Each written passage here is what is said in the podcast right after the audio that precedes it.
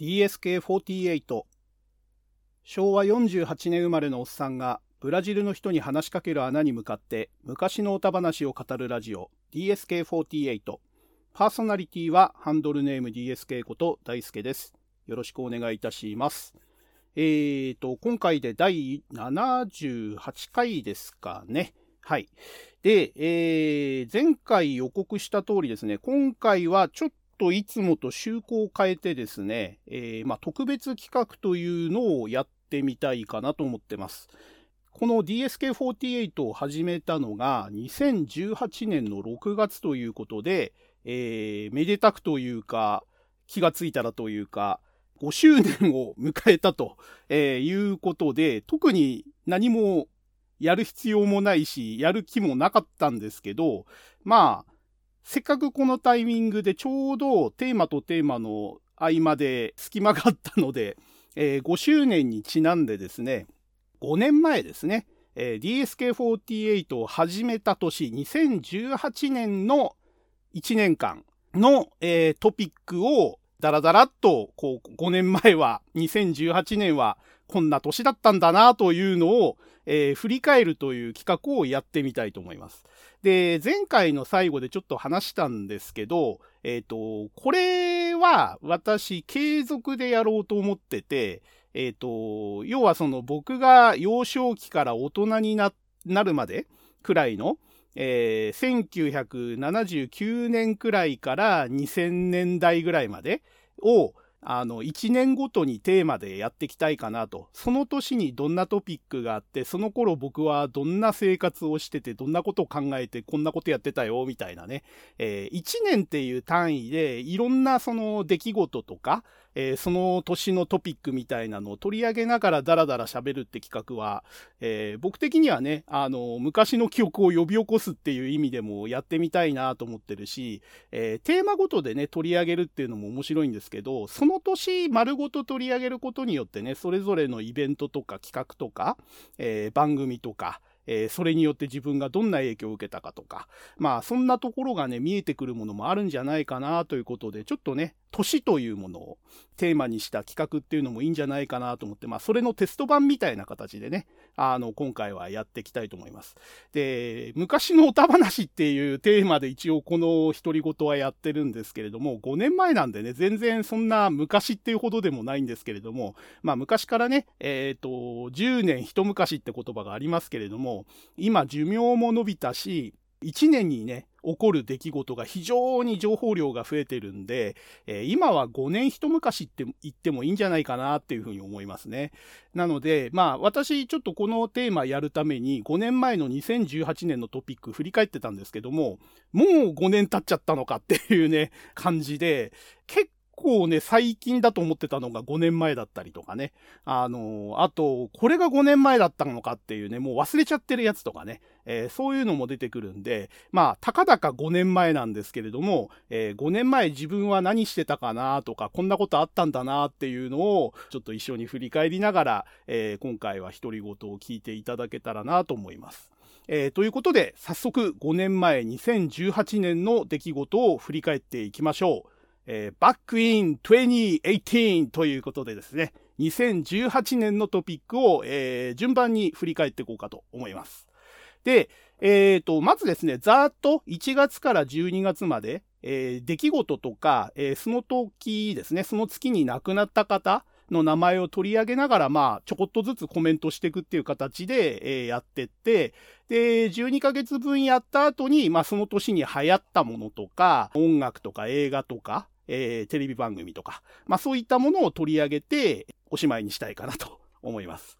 えーと、じゃあまず早速ですね、2018年の1月に何があったかですね。えー、築地市場最後の初競りということで、ちょうど5年前ですね、あの、築地から、えー、移転するっていう話が進んでた頃だったんですね。で、えー、もうこの年で移転することが決まってたんで、え、1月の初競りが、えー、築地はあの、今年、今年というかこの年ですね、この2018年が最後ということで、え、話題になったということですね。えー、それから晴れの日事件って覚えてます？あの、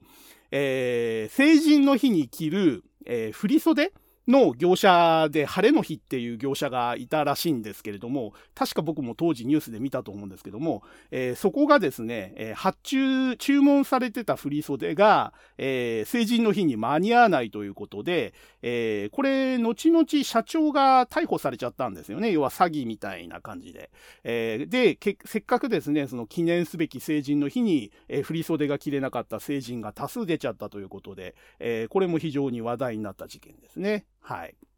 えー、それから、小室哲哉が引退表明をしたということで、えー、これもね、あのー、覚えてる方は覚えてるかもしれないですけども、えー、小室哲哉が、あのね、奥さんの恵子が入院してる間に浮気をしてたと、え不倫をしてたということで、えまあ、あの、一応釈明みたいのしたんですかね。要はそのなんか、あの、奥さんの世話で疲れちゃってて、みたいなことを言ってたんだけども、その釈明でさらに、あの、炎上しちゃって、えー、まあ、もう引退します、みたいな感じで、ここで一旦小室哲哉は引退するんですけれども、えー、その後また復帰したんですよね、確かね。まあ芸能人よくありますけど、みそぎの期間が終わったら復帰するっていうことで、うん、なんか小室哲哉もね、なんか恵子と結局離婚したんでしたっけ？あのね、これが引き金で恵子のその病状の暴露とかをして、で、恵子は恵子で、いや、そんな病状じゃない、私はちゃんと喋れるし、物も書けるみたいな感じでね、あのもうここら辺でもう全然、まあ、振りもあったし、そういうその病状の話でも全然食い違いが出てきて、まあ夫婦に決定的に亀裂ができちゃったということで、えー、ちょっとね、僕はあんまり小室哲哉と恵子の 夫婦関係には興味ないんで、離婚したかどうかとかもあんまり確認はしてないんですけれども、なんか小室哲哉も地に落ちたなと。あのね、この前、20年くらい前はもうブイブイ言わせてて、TK ファミリーとかでね、あの日本の音楽シーンをほぼ独占してた時期があったわけですけれども、で、ちょうどね、あの、この後ちょっと触れますけれども、この年やってた仮面ライダービルドの主題歌を、えー、久しぶりにその小室哲哉が手掛けたっていうことで、えー、小室哲哉こっからまた復活するのかなって思ってた矢先にこういう事件が起きて、えー、引退しちゃったということで、まあ、間が悪かったというか、大体、えそういうタイミングで悪いことって起きるんだなっていう象徴的な出来事だったかなと思いますね。はい。えー、それからこの1月ですね、関東甲信越で大雪があったということで、東京で積雪20センチを超えたと。えいうことで、これが、えー、4年ぶりに警報が出るレベルの大雪だったということで、あ5年前確かに大雪だったかなって感じしますけれどもね、まあこのところね、あの、天気に関しては、あの、台風が来たり、ゲリラ豪雨が来たり、毎年のように何かしら災害があるんでね、あの、洪水があったりとか、地震があったりとか、もう本当になんか日本って毎年何何かしらのね、なんかその天候の、えー、災害だとか、そういったものが起きてるんで、あ大雪程度じゃもうあんまり、あの、記憶に残んないというかね、あまりにも毎年起こっちゃうんで、この年に何があったかって記憶が薄れちゃいますね。だ2018年はまあこういう大雪があったということをちょっと、えー、今回振り返って、ああ、そうだったかなっていう感じですね。はい。えー、それから、貴乃花親方が理事を解任されたということで、えー、これ、あれでしたっけ？投票絡みかなんかでしたっけ？なんかその前からね、貴乃花親方ってちょっと、あの、浮いてた感じがあって、理事会の中でもかなりもう孤立してたような感じで、で、確かこの前後に、あの、弟子が暴力事件、暴行事件かなんかを起こして、それのなんか、あの、問題も絡んでたような記憶がありますけどもね、えー、この後ね、貴乃花親方が、なんかか、あの相撲協会を引退するみたいな話も多分出てくると思うんですけども、まあ、この年はなんかその貴乃花親方が、えー、その辺の、えー、ごたごたで、えー、相撲協会とどういう関係になっていくんだみたいなところで、だいぶ揉めてた時期ですね。はい。で、えっ、ー、と、1月に、あの、亡くなられた方ですね、訃報が出た方っていうことで、えー、まず、星野千一さんですね。えー、これ、元プロ野球選手で、プロ野球の監督をやってた、えー、人。あと NHK でね、僕なんかはあの解説やってたので印象に残ってますけれども、あだ名というか通称がね、あのー、何でしたっけ？えっ、ー、と、燃える男とかね、東証とかね、えー、要は非常にあの言動が激しくて感情を表に出していくタイプの、あの、僕はもう現役時代ってほぼ覚えてないんで、えっ、ー、と、確かね、監督はいろいろ歴任してたんですよね。えっ、ー、と、最初に、えっ、と、もともとこの方、中日ドラゴンズの選手で投手やってたんですけれども、えっ、と、80年代前半ですかね、81年くらいまで現役やっていて、で、引退後に、あの、古巣の、えっ、と、中日ドラゴンズで、え、監督をやったと。あ、81年じゃないかな ?83 年 ?2 年か3年くらいまでやってたのかな現役は。で、えっ、ー、と、その後、87年くらいかな ?6 年か7年くらいに、えー、中日の監督に就任して、で、僕がすごく印象に残っているのは、この80年代後半の中日監督時代ですね。中日ドラゴンズの監督の時代。えっ、ー、と、だから現役引退してから3、4年で監督になってるんで、まだ若かったんですよね、多分。えっ、ー、と、おそらく40代そこそこだったと思うんですよね。えっ、ー、と、当時ね、えっ、と、同、同時期のその監督が、あの、なんだっけ、巨人が藤田監督とか、えっ、と、西武が広岡とか森とか、森さんだったかな？森監督だったかもしれないですね。結構あの、なんていうんですか、戦後直後に選手をやってて、えー、監督やってる時でも60とか70とか80って人が結構おじいちゃん監督が多かったんですよね。えっ、ー、と、僕のイメージでは。えっ、ー、と、その中ではね、その、星野監督ってめちゃくちゃ若いイメージがあって、なんか、で、それでね、あの、感情を表に出して、こう、激しく猛抗議とかね、あの、選手にも鉄拳制裁みたいなね、あの、そういう感じの監督だったんで、すごく印象に、あの、残ってた人ですね。はい。で、えっ、ー、と、旦その後、中日は日本シリーズには勝てなくて、セリーグにでは優勝できたのかな？で、その後一旦監督を辞めて、えっ、ー、と、数年後にまた中日の監督をやったのかな？で、それからまた辞めた後に、今度は、えっ、ー、と、阪神の監督をやってた時期がありましたよね。えっ、ー、と、阪神の監督は2000年以降かな。えっ、ー、と、2001年とか2年とかそのぐらいだったと思いますね。あの、阪神の監督をやって、えー、僕はね、もう中日の監督っていうイメージがあったし、えっ、ー、と、前にもちょっと話したかもしれないけど、プロ野球は横浜太太陽ホエールズじゃないや、もうすでにベイスターズかな、えー、横浜ベイスターズが優勝した1997年だか8年を最後に、もうどうせ横浜この後35年は優勝しないだろうということで、次に応援を始めるのは35年後って僕は決めてて、あの、横浜が優勝したところで僕はぶっつりプロ野球見るのやめちゃったんですね。なんで、阪神時代の星野さんのイメージってのはあんまりないんですよね。もう野球見なくなっちゃってたんで。なんで、ちょっとね、阪神タイガースの監督時代の星野さんがどんな感じの、えー、指揮をやってて、どんな成績だったかなっていうのはあんまり記憶にないですね。で、阪神の監督を辞めた後に、えー、今度は、えっ、ー、と、東北楽天ゴールデンイーグルスですね、の監督もやったということで、これ多分あれですよね。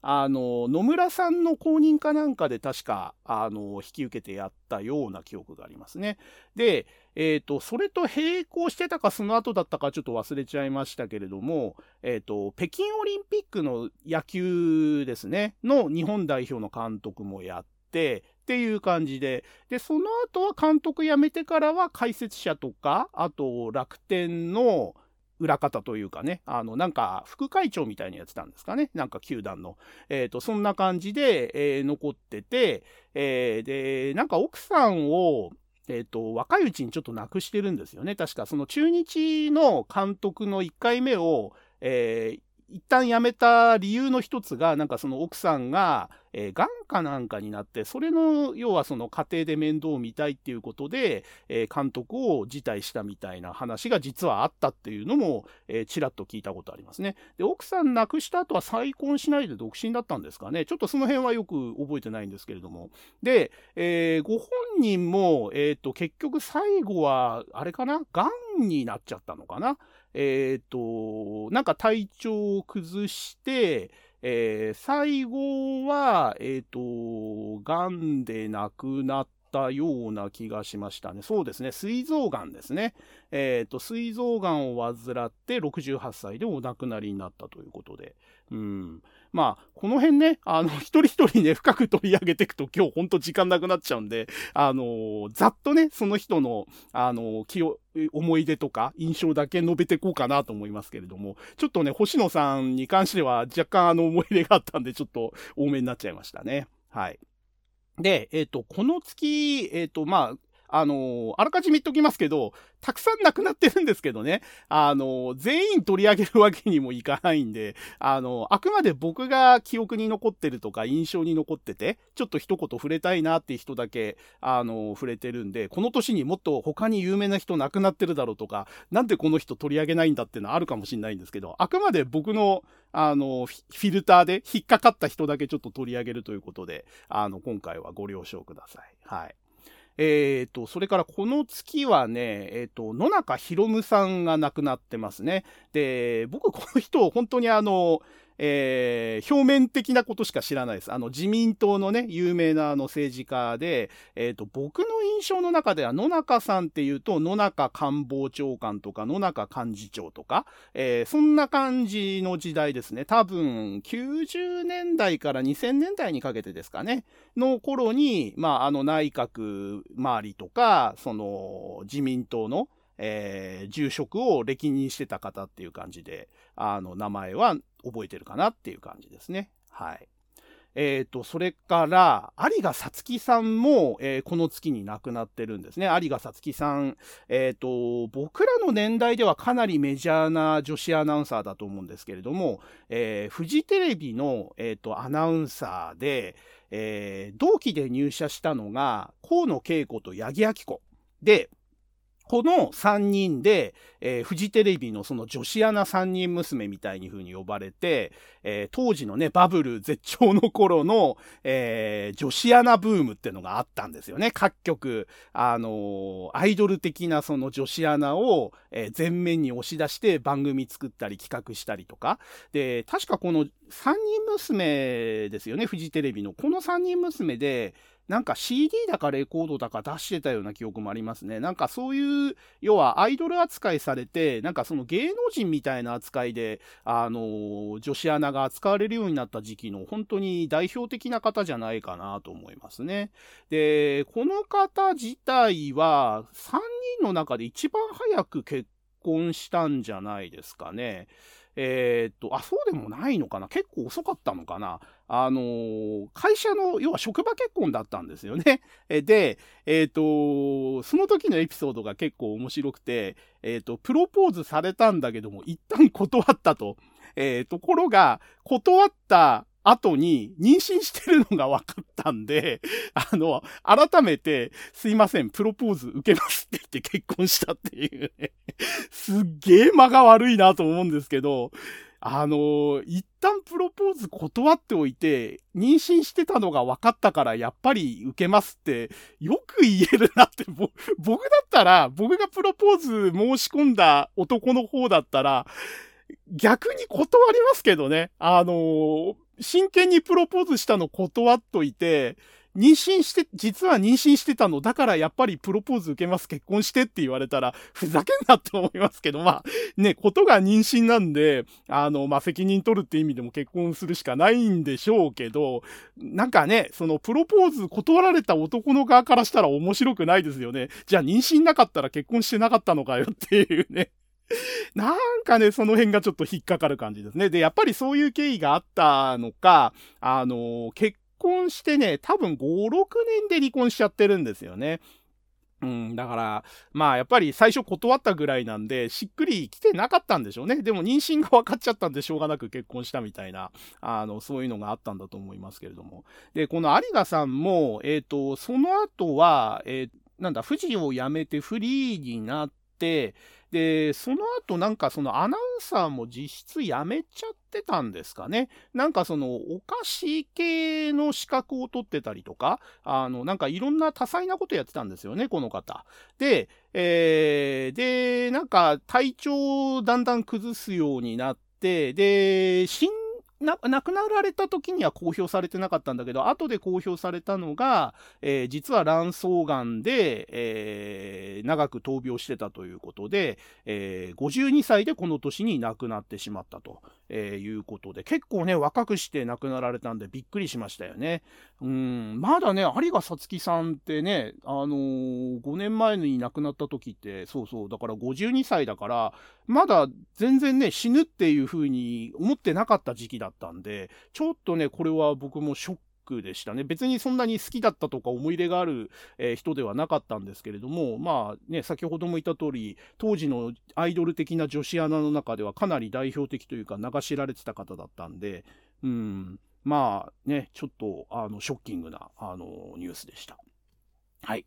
で、えー、このペースで本当に あの、いいんでしょうかね。なんか、あのー、初めての試みなんで、ペースがつかめないというか、あのー、ちょっと探り探りでやってる感じがしますけれども。はい。えーと、では2月ですね。えーと、まず、皆既月食がありましたよということで、3年ぶりということで、もう皆既月食とか皆既日食とかちょくちょくあるイメージあるんですけどね。なんか、あの、この辺ももう、あの、空を見る余裕がないというか、あの、時間帯がね、夜とか、あの、明け方とかであんまり見るタイミングがないとかね、天気が、あの、曇りでよく見えなかったとかよくあるんで、この辺もね、あんまり印象に残りにくくなっちゃってますね。まあ、こういうのにね、いちいち、あの、興味を持ったり、その、感動したりっていう心を、もう、おっさんになっちゃったんで、失っちゃってるっていう、え、こともあるのかもしれませんね。で、この年やっぱりあの結構雪が多かったみたいで、えっ、ー、と、福井県を中心に2月は豪雪があったということで、この時、えー、積雪が136センチを記録したということで、え、やっぱりなんかこう天候がね、えっ、と、荒れてた年ということですね。えそれから韓国のピョンチャンオリンピックが開幕した月ですね。で、えー、羽生結弦が66年ぶりに、えー、フィギュアを連覇したよっていうニュースだとか、えー、カーリング女子が初のえー、銅メダルを取りましたよとか、あれですね、この後あの、流行語で出ますけども、そうだねとか、もぐもぐタイムとか、あのー、それが話題になったのが5年前と、えー、いうことですね。えー、それがだから、ピョンチャンオリンピックでのね、この銅メダルの活躍がきっかけということになるんでしょうね。えー、それから、えー、まさに今話題沸騰中の藤井聡太君ですね、えー、藤井聡太四段が、えー、中学生初の五段に昇段したよっていうのがこの月ですね、えー、まだこの時中学生なんですね。5年前。ね今もまだ二十歳前でしたっけ、えー、すごいですよね。本当に漫画みたいなあの、天才というかね、えー、漫画もびっくりの、あの、才能を持ってる方が、まあ、この頃から話題になってたということですね。えー、それから将棋関係であの、羽生竜王ですね。この時、まだ竜王でしたけども、えー、羽生竜王が、えー、国民栄誉賞を取ったということですね。えー、それから、これね、ちょっとあの振り返りのニュースで見て思い出しましたけれども、この時期にあの尖閣諸島に中国船が頻繁にあの領海侵入を繰り返していて、えー、ちょっと中国との関係がきな臭くなってた時期と、えー、いうことですね。ありましたね、なんかあの尖閣諸島のところにやたらその、えー、官民問わずにこう船が、えー、航行すると。えいうことで、まあ、ある意味挑発行為でしたけれども、えー、ちょっとこの辺、あの、非常に中国との関係が危うかった時期ですね。はい。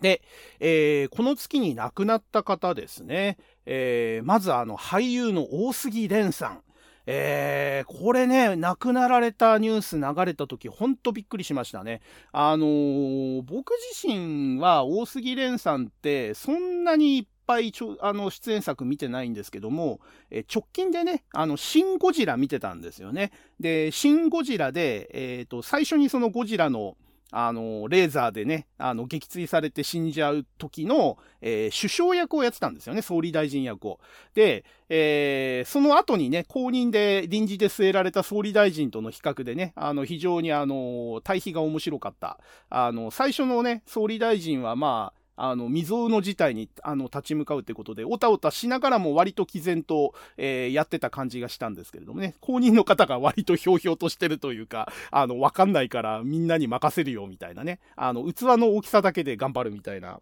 あの、感じで、その辺の対比がね、非常に面白かったですね。で、大杉蓮さんは、僕がね、あの、その印象に残ってるのシン・ゴジラと、あと当時やってたバイプレイヤーズっていう、あの、番組ですかね。あの、そちらの方僕は見見てなかったんですけれども、当時割とね、そのバイプレイヤーズが話題になってて、えー、遅咲きのタレントだな、タレントっていうか俳優だなっていう印象ありましたね。あと、この時期確か、あの、グルナイのゴチに出てたはずですね。あの、ぐるぐる99のあの、あれですね、あの、タレントが出演して、えー、食べた料理の値段を当てるっていうあの企画ですね。えっ、ー、と、確かそこのレギュラーになってってまだ1年経ってなかったんじゃないですかね。多分そのグルナイに出演中に休止されたということで、あの、あ、別に番組に出てる最中って意味じゃなくて、まあその要は番組のレギュラーとして、えー、もうずっと、えー、毎週出てた時期に、えー、休止されたということで、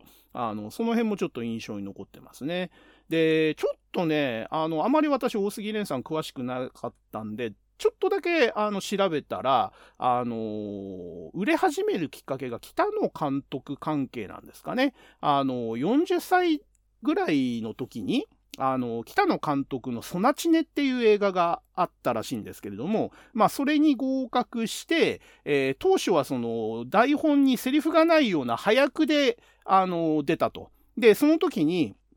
たけし監督が、まあ、あの、セリフないから適当にアドリブで演技やってよって言って、で、カメラを回したら、そのアドリブの演技が素晴らしかったということで、たけしが感心して、あ、こいつはすげえ役者だっていうことで、えー、急遽脚本を書き換えて、えー、単なるそのセリフがないアドリブ演技で任せていいくらいの早くだったのが、あの、あまりにも演技が上手かったんで、わざわざこの大杉蓮さんを、えー、大きくあの、その役で扱うように変更したっていうくらい、あの、北野武が、あの、その演技に惚れ込んだっていうことで。で、この作品で、その、大杉蓮さんのその、急遽ね、あの、枠が広げられた役の演技が評価されて、その後、トントン拍子に、えー、売れてったということで、だから40歳過ぎるくらいまで、ずっとなんかその V シネマとかピンク映画とか、あの、なかなかね、その一般の人にあの知名度がない状態で俳優をずっと続けてて、えー、40歳くらいからそのお亡くなりになるね、あの、時まで下積みが長かったのが、やっと花開いたのが、えー、最後の20年くらいっていう感じだったみたいですね。でね、まさにこれからもそのなんか、そのバイプレイヤーズみたいな主演ドラマみたいなのもできたし、えっ、ー、と、映画の主演とかもこの時期いろいろ増えてたんですよね。で、その後あれですよね、バラエティとかにもそういう風に出始めて、まあ俳優としても評価が上がったし、そのバラエティタレントみたいな形でも評価が上がってた矢先に、えー、お亡くなりになってしまったということで、えー、非常に、まあ、なんていうんですかね、もったいないというか、うん、なんかもうちょっとね、活躍を見たかったかなっていう感じですね。で、やっぱり演技力には定評があって、えっ、ー、と、異名がついてたのが、まあ300の顔を持つ男とか、カメレオン俳優とか、まあいろんな演じ分けができたり、あのいろんなキャラクターが演じられるっていうことで、えー、非常にやっぱりその辺の評価が高い方だったということみたいですね。うん。お亡くなりになったのが、えっ、ー、と、60、6、7歳ぐらい70いってなかったんですよね。だから、売れ始めて、まあ、30年はなかったかなって感じですね。20年くらいですかね。一般に知名されてからは。うん。で、特にね、持病があったとかね、事故とかでもなくて、その、バイプレイヤーズの撮影で宿泊してた、えー、時に、なんかその体調が急変して、で、そのまま、えー、急性心不全でお亡くなりになっちゃったということで、えー、ちょっとね、あの、やっぱり、あの、最近僕も思うんですけれども、えー、人間って別にその重病を患うとか、えー、交通事故とかね、あの災害に遭うっていうこと以外でも、突然亡くなるってことはあるんだなって、急性心不全っていうやつですよね。要はその、原因はよくわからないけれども、心臓が急に止まっちゃったよっていうね。あの、だから理由も、その前触れもなく休止するっていうことは起こりうるんだなっていうのがあって、えー、大杉蓮さんの場合はまさにそれだったみたいですね。全然その、あの、直近で、えー、特に体調におかしいところがあったわけでもなく、えー、当日もね、そのお亡くなりになった当日も普通に、えー、撮影してて、え普通に喋って遊んで食べて飲んでってやってたのが、え突然急変して亡くなっちゃったということで、あのやっぱりね、こういうのってあるんだなっていうのはやっぱり自覚して生きていかないといけないのかなって特にね、50過ぎてからは自分も思うようになりましたね。人間いつ死ぬかわかんねえと。あの死ぬよ、死ぬよ、もうすぐ死ぬよって予告があればね、その、心構えがあったり、準備ができたりもするんでしょうけど、そういうのなしでね、ぽっくりいっちゃうってこともあるんで、あの、そこがね、やっぱり人生というかね、あの、筋書きのないドラマじゃないですけど、うん、なんか、常に覚悟をして生きていかなきゃいけないのかなっていうふうには思いますね。はい。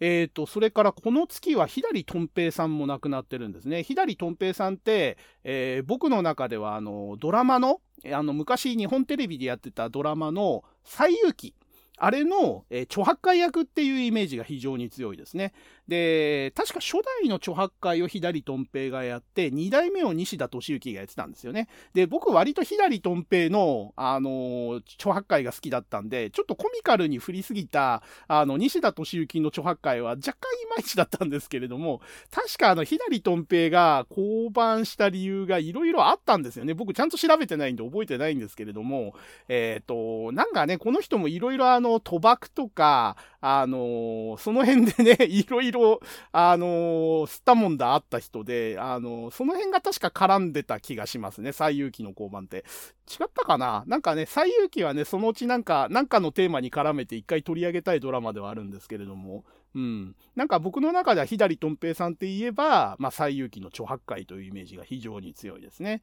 で、あと、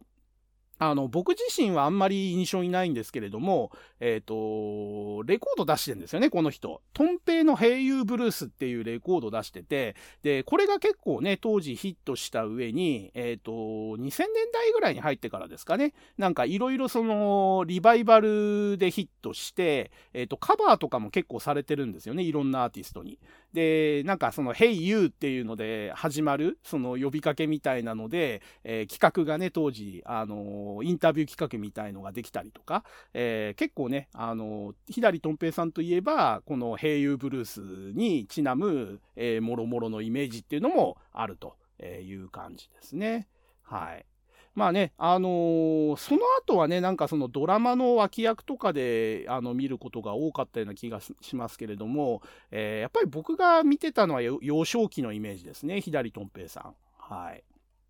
えー、っと、そんなとこですかね。で、えっ、と、本当にこのペースだとやばいね。あの、2ヶ月だけで30分ってことはあと5回あるんでしょ？これやばくないですか？このペース。ちょっとペース上げましょうね。はい。で、えっ、ー、と、3月ですね。3月に何が起こったか。えー、まず森友学園問題が、えー、この月に話題になってますね。あの、例の財務省が決裁文書を改ざんしたっていうんで、えー、森かけなんて言ってね、あの、野党が自民党を随分攻めてた時期ですね。はい。えー、それから、ピッチ。ですね、PHS の新規契約の受付が終了したよということで、えー、5年前の時点で PHS の、えー、歴史が幕を閉じようとしていたと。まあ、まだ新規契約受付終了なんで、えっ、ー、と、契約済みのものはしばらくサービス続けるよって話だったと思うんですけれども、まあ、いよいよ PHS もこれで、あの終焉に向かっていくのかなっていう時期が5年前ということですね。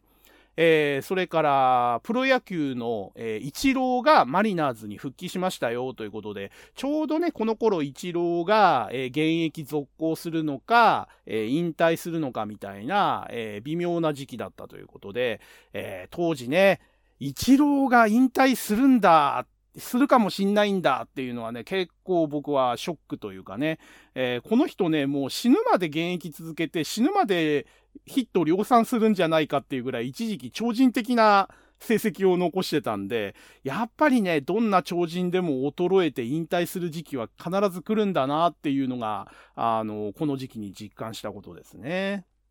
えー、それから大坂なおみですね。あの、プロテニスの、えー、プレイヤーですけれども、大坂なおみがツアー初優勝ということで、えー、この年ぐらいからですかね、この前の年かこの年ぐらいから、その女子のプロテニスで大坂なおみって名前が、え話題になってきた時期ですね。まあ、この後ね、大坂なおみさんいろいろ吸ったもんだがあって、あの、どっちかっていうとアンチの方が増えてく方になっちゃうわけですけれども、まあ、この頃はね、あの、久々のその、伊達公子以来ぐらいの、あの、女子テニスの、あの、明るい話題みたいな感じで。ただ、大坂なおみさんね、えっ、ー、と、アメリカと日本の両方の国籍持ってんでしたっけ？だから、純粋な日本人というのもちょっとはばかられるというかね。で、ご本人は日本語は苦手で、英語がネイティブっていうことで、で、多分、あの、本人はアメリカ人として出てるんですよね。あの、ツアーとかに出るときは。だから、これを、この方を日本人が優勝したとか、日本人が活躍してるっていうていうのは、なんか僕は違うなっていう感じがしてて、うん、その辺がね、やっぱりその後のそのアンチが増えていくようなところにも繋がってるのかなっていう感じはしますね。はい。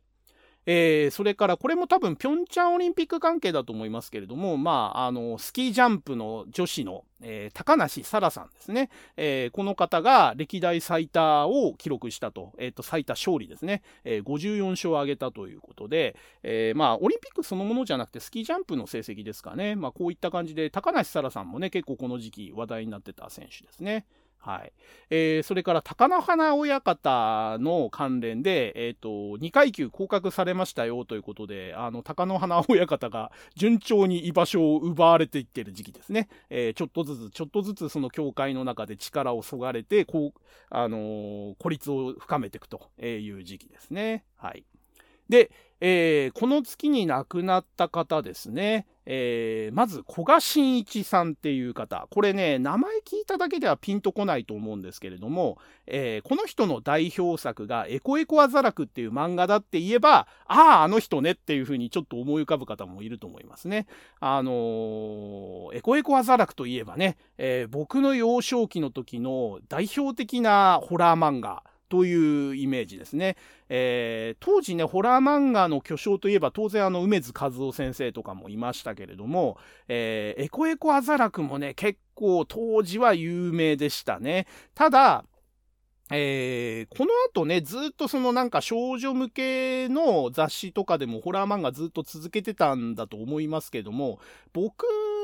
にとってってはやっぱりエコエコ働くぐらいかなと、えー、いう感じですね。あのー、昭和の頃のホラー漫画家っていうイメージの方ですね。えー、で、まあ、この月に81歳でお亡くなりになったということで、久しぶりに名前聞いたなという感じですね。えー、それから、えっ、ー、と、この月にスティーブン・ホーキングが亡くなってます。で、スティーブン・ホーキングっていうフルネームで言うとピンとこないかもしんないんですけれども、ホーキング博士って言えば、あーっていう風になりますよね。あの、日本ではホーキング博士って、えー、よく呼ばれてて、え、有名だった方ですね。で、僕もこの車椅子の物理学者っていうことで有名だったんで、え、一体この人が何をやってる人なのかっていうのは、有名なんだけどももわかんないみたいな。あの、物理学者なのは知ってるけど、じゃあこの人がどんな学説を唱えてどんな活躍をしたかっていうのは、全然知らないんですよね。なんかすげえぞと。なんかすごい人で有名な人でね。で、いろいろそのギミックというか、あの、印象に残る要素が多いんですよね。あの、痩せてて、メガネかけてて、えー、常に車椅子でね。で、もう、病状がね、進んじゃって、あのあれですよね、ALS。あの、筋ジストロフィーって言うんでしたっけ？えっ、ー、と、今の学名って何なんだろうな。あの、要はその筋肉が徐々に衰えてって、えー、お亡くなりになっちゃうという難病を患ってるということで、えー、常に車椅子に乗っていて、で、喋るのも困難なんで、意思疎通もなんかその、アイコンタクトでしたっけ？あの、えっ、と、なんて言うんだっけ？あの、目で、その字を、あの打ったりとか、あと人工音声で、その自分の喋りたいことを、えー、音声通話でやるとか、まあそういうことでコミュニケーションを取ってたっていう非常にあの特徴的な、あの、印象に残る物理学者さんだったんですけれども、えーこの方がね、何やってたかっていうのを、えー、ちょっと調べたんですよ。この機会に、せっかくなんで。で、えっ、と、僕も読んでもやっぱりよくわかんないです。あの、えっ、と、ブラックホールの得意点定理っていうので世界的に有名になった方と。えー、いうことらしいですね。えー、要はそのブラックホールに関するいろんなその理論を、えー、発表して、で、えー、それが結構当時は画期的だったとえいうことで、えー、有名になったという方ですね。で、えー、この方がね、あとね、面白かったのが、あの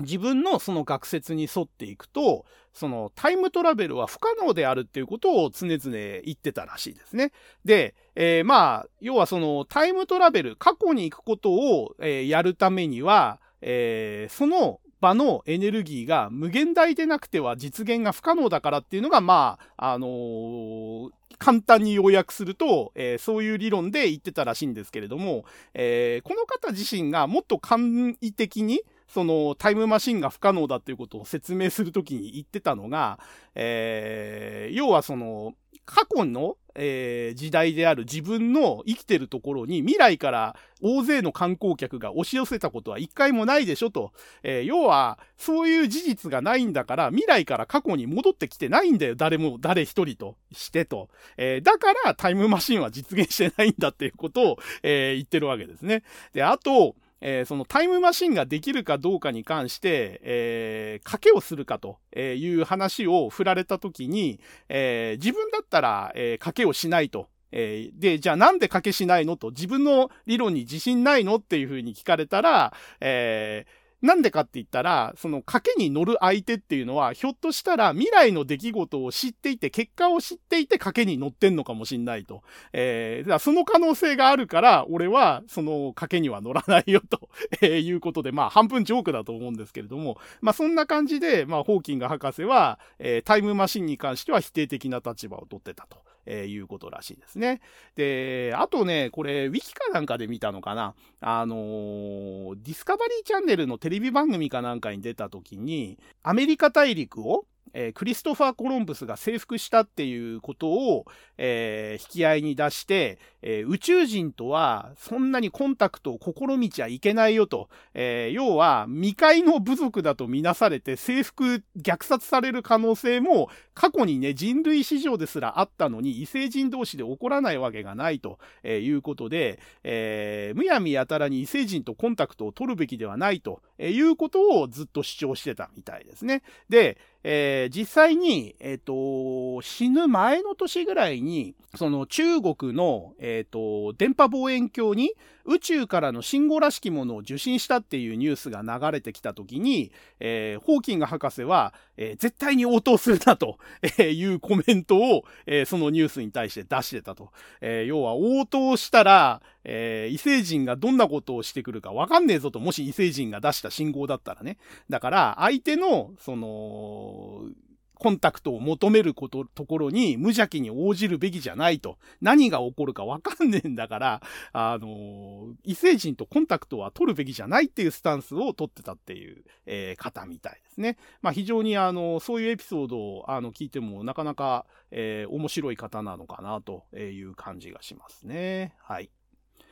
えーと、それから4月の出来事ですね。はい。えー、5年前の4月、えー、まず三菱東京 UFJ 銀行が、えー、三菱 UFJ 銀行になりましたよ、と、えー、いうことで、これも5年前なんですね。えー、私、三菱東京 UFJ を使ってたんですけれども、この公明変更にね、実は結構長い間気がついてなくて、なんか手続きするときとかに、あれこんなに短かったっけ？と思って調べてみたら、実はいつの間にか東京が抜けてたっていうことでね。あの、今は三菱 UFJ 銀行ということで。うん、なんかね、この辺の銀行名のね、移り変わりもね、あの、どっかで調べてみると面白いのかもしれないですけども、一時期ね、めちゃくちゃ長くなる一方だった時に、あんまり長いっていうんで、えー、トマト銀行だのね、なんたか銀行だの、やたら短く、あの、縮めてた時期がありましたけれども、結構ね、三菱東京は UFJ はね、長らくこの名前でやってたんで、どうにか短くできないかなって思ってたら、まあ、この時にちょっと短くなったと、えいうことですね。えー、それから、ジャスラックが音楽教室からの著作権の、えー、著作権料の徴収を、えー、開始したということで、えー、今まで、あの、まあ、黙認というかね、対象にしてなかった、えピアノ教室とか音楽教室、えこういうところからも著作権料取りますよっていう風にして、え始めたと。えいうことで、確かこれに不服を持って、えっ、と、ヤマハだったかなあの、音楽教室が裁判を起こして揉めましたよね。ちょっとね、決着がどうなったのか、結局著作権料は払うことになったのかな？えっ、ー、と、去年だか一昨年だかにちょっとね、これの裁判の決着のニュースが流れてたような気がしましたけれども、まあ、なんかジャスラックってね、えー、必要なんでしょうけど、本当にその著作権料の徴収方法が正しいのかとか、あのー、それが本当に音楽業界の発展につながってんの？っていう疑問は、なんか常にある感じですね、私の中では。はい。えー、それから、レオパレス21の開壁施工の不備が発覚したと、えー、いうことで、えー、これも一時期話題になりましたよね。あの、レオパレス21の壁の薄さは、えー、昔からね、ちょっとネット上では揶揄されてて有名で、あの、ドアの呼び鈴が鳴ったんで、応答に出たら、それは2軒隣の、あの、部屋の呼び鈴だったとか、あの、なんか、おならをする音が隣の部屋から聞こえるとかね。なんかね、壁の薄さに関してはすごく、あの、昔から評判だったんですけれども、まあ、このと、月にね、ついにそれが、まあ、あの、不備ですよということで、えー、問題化になったとえいうことですね。はい。えー、それから春の選抜高校野球で大阪桐蔭が、えー、連覇をしましたよと。えー、いうことで、この前後ですね、大阪桐蔭が強かった時期なんですね。で、この後夏のね、確か、あのー、高校野球でも、えー、優勝してるんで、まあ、この後トピックで出てくると思いますね。はい。えー、それから、えっ、ー、と、大相撲で、えっ、ー、と、これ、あれでしたっけね、市長さんだか、えー、区長さんだかが、え表彰をしようと思って土俵に上がってたところで体調を崩されて、え土俵の上で倒れちゃって、で、それを治療しようと思って土俵に女性の看護師か何かが、えー、上がったことに対して、えー、場内アナウンスで女性は土俵から降りてくださいっていう風にアナウンスしちゃって、これで、えっ、ー、と、すごい騒動になったっていう事件があったんですね。で、えっ、ー、と、一応大相撲のその決まりとして、えー、土俵の上には女性は上がってはいけないなんかその男男性だけが上がっていい。女性は近畿っていう、えー、ルールというか慣習みたいのがあって、で、えー、この緊急事態ですよね。人命に関わる状況で女性が、えー、介護のために、その救護のために土俵に上がったことに対して、えー、場内アナウンスで女性は土俵から降りてくださいってアナウンスしたのが非常に不適切だと、まあ当たり前ですよね。え、これはどうなのと。で、結局このアナウンスがきっかけで、そもそも大相撲のその取り決めというかね、ルール自体がおかしいんじゃねえのと、えー、今の時代に女性は入っちゃダメとか、えー、そういうのは時代錯誤じゃないですかという問題が発生したという事件ですね。これもその後ね、どうなったのか全然追っかけてないんですけども、当時かなり吸ったもんだしてたような記憶がありますね。はい。えー、それからこの月にですね、えー、当時、えー、世界最高齢を、えー、保持してた田島ナビさんっていう方がお亡くなりになって、えー、この方が1900年生まれの最後の人だったんですね。で、えこの人が亡くなったことによって、えこの地球上から19世紀生まれの人が、えいなくなってしまったということで、最後の19世紀生まれの方が亡くなったのが、えこの月でしたよということですね。えまあね、あの、この時点でもうだから118歳ですかね。えー、なんかね、19世紀最後の生き残りとかって言われると、すげえ、すげえなっていう感じですけども、まあ、1900年生まれってことで、本当に19世紀ギリギリみたいなね、あの、その方最後の一人が亡くなったということですね。えー、それからですね、この月にあの、TOKIO ですね、ジャニーズのあの TOKIO の、えー、山口達也が無期限謹慎処分になっちゃったとえいう事件ですね。えー、これ、あれでしたよね。確か、お酒でしたっけ？お酒絡みでいろいろトラブルを起こしちゃって、で、それが、まあ、あの、きっかけで無期限謹慎処分になった後、翌月ですね、5月に、えー、TOKIO を脱退して、ジャニーズ事務所との契約も解除するということでね、あの、当時ね、TOKIO ってまだまだ、あの、人気があって、まあ、おっさんばっかりでしたけれども、えー、ね、あの、バラエティ番組とかでも、えー、非常に人気があって、山口達也はね、特にその兄貴的なね、キャラで、あの、非常に人気の高かったメンバーだったんで、これは非常にあの、僕は個人的にはね、そんなに TOKIO に思い入れがあるわけじゃないんですけども、えー、ちょっと残念かなという感じですね。はい。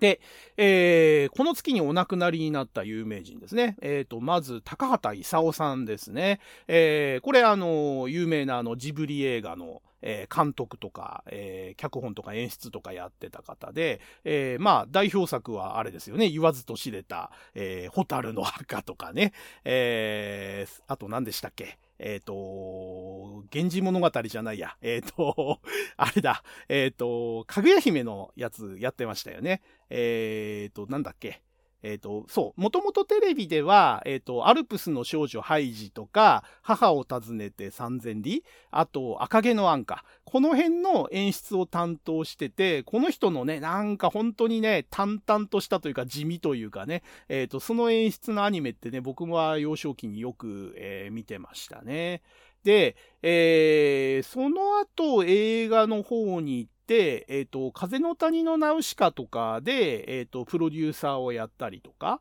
えー、で、ジブリを設立した後は、えっ、と、さっきのね、ホタルの墓とか、えー、あと、思い出ポロポロか。あの、あれも監督をやってるんですよね。はい。で、えー、その後に平成たぬき合戦ポンポコ。うん、これもやって、えー、方法結局隣の山田くんをやって、で、えー、ずっと間が空いて、かぐや姫の物語か。えー、ですね。これをやったということで、最後ぐらいですかね、かぐや姫の物語が。で、その後はもうなんか、あの、あんまりちょっとお名前聞かなくなっちゃったなという感じで。うん。で、まあ、この月に、えー、お亡くなりになってしまったと、えー、いうことですね。はい。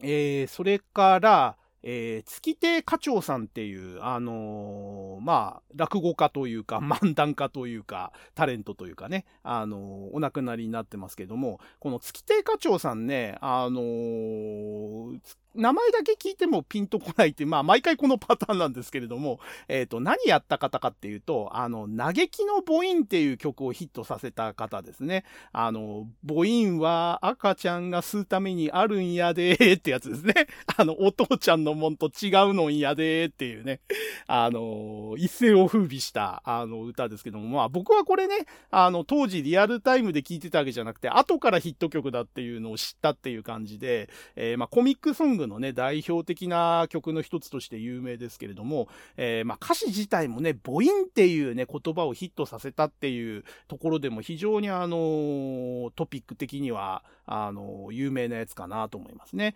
で、当時母音っていう言葉は、この歌でまあ、あの、広まった部分もあるんですけども、もともとはその、当時 11pm の司会かなんかをやってた大橋巨泉が使い始めたっていうのが、まあ一般的に言われてる言葉ですね。まあ、なんでね、その大きいおっぱいのことを母音って言うのかっていうのはね、昔から不思議だったんですけど、もなんとなくこのニュアンスは伝わるんですよね。で、多分、その、なんというのかな、その揺れたりするのを母音母音っていう、その、なんて言うんだあの、擬音的なもので、まあ表現したものなのかなって感じがしますけれども、うん、まあそういう方です、と いうことですね。逆に言うとその印象しかない方ですね。はい。えー、それから、えー、ブルーノ・サンマルチノっていうプロレスラーの方ですね。元プロレスラーが亡くなってて、えー、この人もね、僕はもう本当に名前しかあの知らない方で、えー、あだ名が人間発電所って言われた、あの、巨漢レスラーですね。えジャイアント馬場とかとね、よく戦ってたんですかね。当時全日本プロレスとかで。あの、もう僕がね、物心ついた時には、もう活躍の場がアメリカとかに移っちゃってたし、もう早々と、えっ、と、1980年代そこそこぐらいでも引退しちゃってる方なんで、えー、過去にその人間発電所って異名がついた、えー、強豪レスラーがいたよっていうことしかあの知らないんですけれども、まあ、この方もお亡くなりになったと、え、いうことですね。はい。えー、それから、えーと、こちらもあのプロ野球選手の衣笠幸男さんですね、えー、この方もこの月に亡くなってます。えっ、ー、と、まあ、衣笠さんって言えばね、当時あの山本浩二でしたっけ？と一緒に、えー、80年代後半ですかね、あの、広島カープの黄金時代、の、えー、代表的な方っていう感じですね。あの、当時ね、ミスター赤ヘルなんていう呼び方が、えー、あって、まあ、それが山本浩二を指してたのかな、実際は。えー、まあ、当時ね、あの、広島非常に強かったんで、えー、その中でね、衣笠と山本浩二っていうのは非常にあの、なんか印象に残る選手ということで、えー、僕ね、プロ野球に本当にハマってたのって80年代後半から、まあ、90年代前半ぐらいにかけてなんで、えー、その中ではね、非常にあの、印象に残る選手ですね。うん、あの、山本浩二がね、ちょっとあの、イケメン風というか、あの、まあ、かっこいい感じの人なのに対して、絹笠って、あの、年の割に結構おっさん臭い顔というか、あの、ぶっちゃけゴリラ顔というかね、あの、鼻の穴が大きくて、あの、ちょっと浅黒い感じでね。あの、で、後から知ったんですけれども、この方ハーフなんですってね。だから、あの、なんとなくね、やっぱりその、顔の印象が、あの、日本人の中ではちょっとコミカル系というかね、あの、ちょっと親しみやすい感じの顔だったのは、あそういうのも理由だったんだなっていうのが、あの、後から分かった、えー、ことですね。で、この方は結局引退した後っていうのは、あんまり見なかったというか、その解説が中心でしたよね。あの、たまに解説出るくらいで、しかもテレビはほとんど出てなかったような気がするんだよな。なんか、あの、解説者をやってるっていう話は聞くんだけれども、あんまりそのテレビで見る機会がなかった印象ですね。で、監督もコーチもやってなかったんで、おそらくリアルタイムで選手として見てた、えー、僕らの世代ぐらいしか衣笠ってわかんないんじゃないですかね。まあ、あの、名字がね、非常にあの珍しい名字なんで、あの、覚えてる方も多いと思うんですけれども、はい。えー、まあ、71歳で、えー、やっぱりこの方も結腸がんでお亡くなりになった、まあ、やっぱりがんが死因の方多いですね。うん。まあ、そんな感じの、えー、方でしたということですね。で、当時のあだ名が鉄人衣笠でしたっけ？あの、連続出場記録持ってるんですよね。確かこの方。もう破られちゃったのかな？もう、まだ破られてないのかな？あのー、確かね、あの、ミスター赤ヘルが山本浩二で、鉄人っていうあだ名だったのが、えー、衣笠っていう印象がありますね。で、なんかね、あのー、デッドボールいっぱい受けて、怪我とかもしてたんだけれども、あのー、休まず、ずっと出場を続けたっていうことで、えっ、ー、と、確か当時の世界記録かなんかを更新してんですよね。連続、えー、試合出場記録みたいなやつを。で、えー、結局最後は成績不振で、えっ、ー、と、そのし、あの連続出場記録が、あのー、途絶えちゃったのかな。うん。まあそんな感じで、えー、終わっちゃった記録ですけれども、まあこの人のその連続出場記録っていうのがやっぱり、あの、すごいなっていうのが印象に残ってますね。はい。えー、それから、えっ、ー、と、森田道二さんですね。えー、この方も、えこの月に亡くなってるということで、まあ、この方自体はね、あの、現役で、その、歌ってた時、まあ、歌手の方ですけれども、シンガーソングライターか。あの全然その、要望とかも知らないし、歌ってるその生の姿も知らないんだけれども、あれですよね。あの、ドラマの主題歌で、えっ、ー、と、僕たちの失敗でしたっけ？あの、それが、あの、リバイバルヒットっていうかね、あの、ドラマの主題歌に採用されたことによって名前が一躍知れ渡ったというか、あの、当時もね、それなりに名前売れてたのかもしれないんですけれども、えー、僕らの世代にとっては、えー、なんかそのテレビドラマの、あれは高校教師でしたかね。高校教師の主題歌に、えっ、ー、と、僕たちの失敗が使われて、これがミリオンヒットしたんですよね。で、それがね、やっぱりあの、僕らの世代では唯一の印象というか、あの、記憶になりますね。はい。えー、それから、この月には、あと、浅岡幸二さんが亡くなってますね。で、浅岡幸二さんも、まあ正直僕らにとってはもう物心ついた時にはおばちゃん、おばあちゃんの年齢だったんで、あんまり印象に残ってないんですけれども、えー、旦那さんが津川雅彦っていうところがまず、あのー、大きいのと、あと、先ほど取り上げたその母音っていう語源の実はあのー、深い関わりがあった方なんじゃないかっていうのが一般的にあの言われてる方ですね。あの非常にその当時としてはグラマーな方で、えー、胸が大きかった方なんですけれども、えー、11pm のそのアシスタントかなんかになってたんですかね。で、その時に、えっ、ー、と、その、なんか水着を使った企画かなんかの時に、そのビキニのブラジャーの部分が外れちゃって、で、えー、それを見て、その大橋巨船が母音って表現したのが最初だというふうに一応通説ではなってるということで、実は母音という言葉のきっかけになったのは、この浅岡幸二さんの水着が外れるっていうハプニングがきっかけだったっていうのが一応言われてることみたいですね。だから、まあ母音に絡んで月亭課長さんと浅岡幸二さんが同じ月に亡くなってたということで、まあ関係があるのかないのかわかんないですけども、まあくしくも母音絡みでちょっとお二人が亡くなってたという月ですね。はい。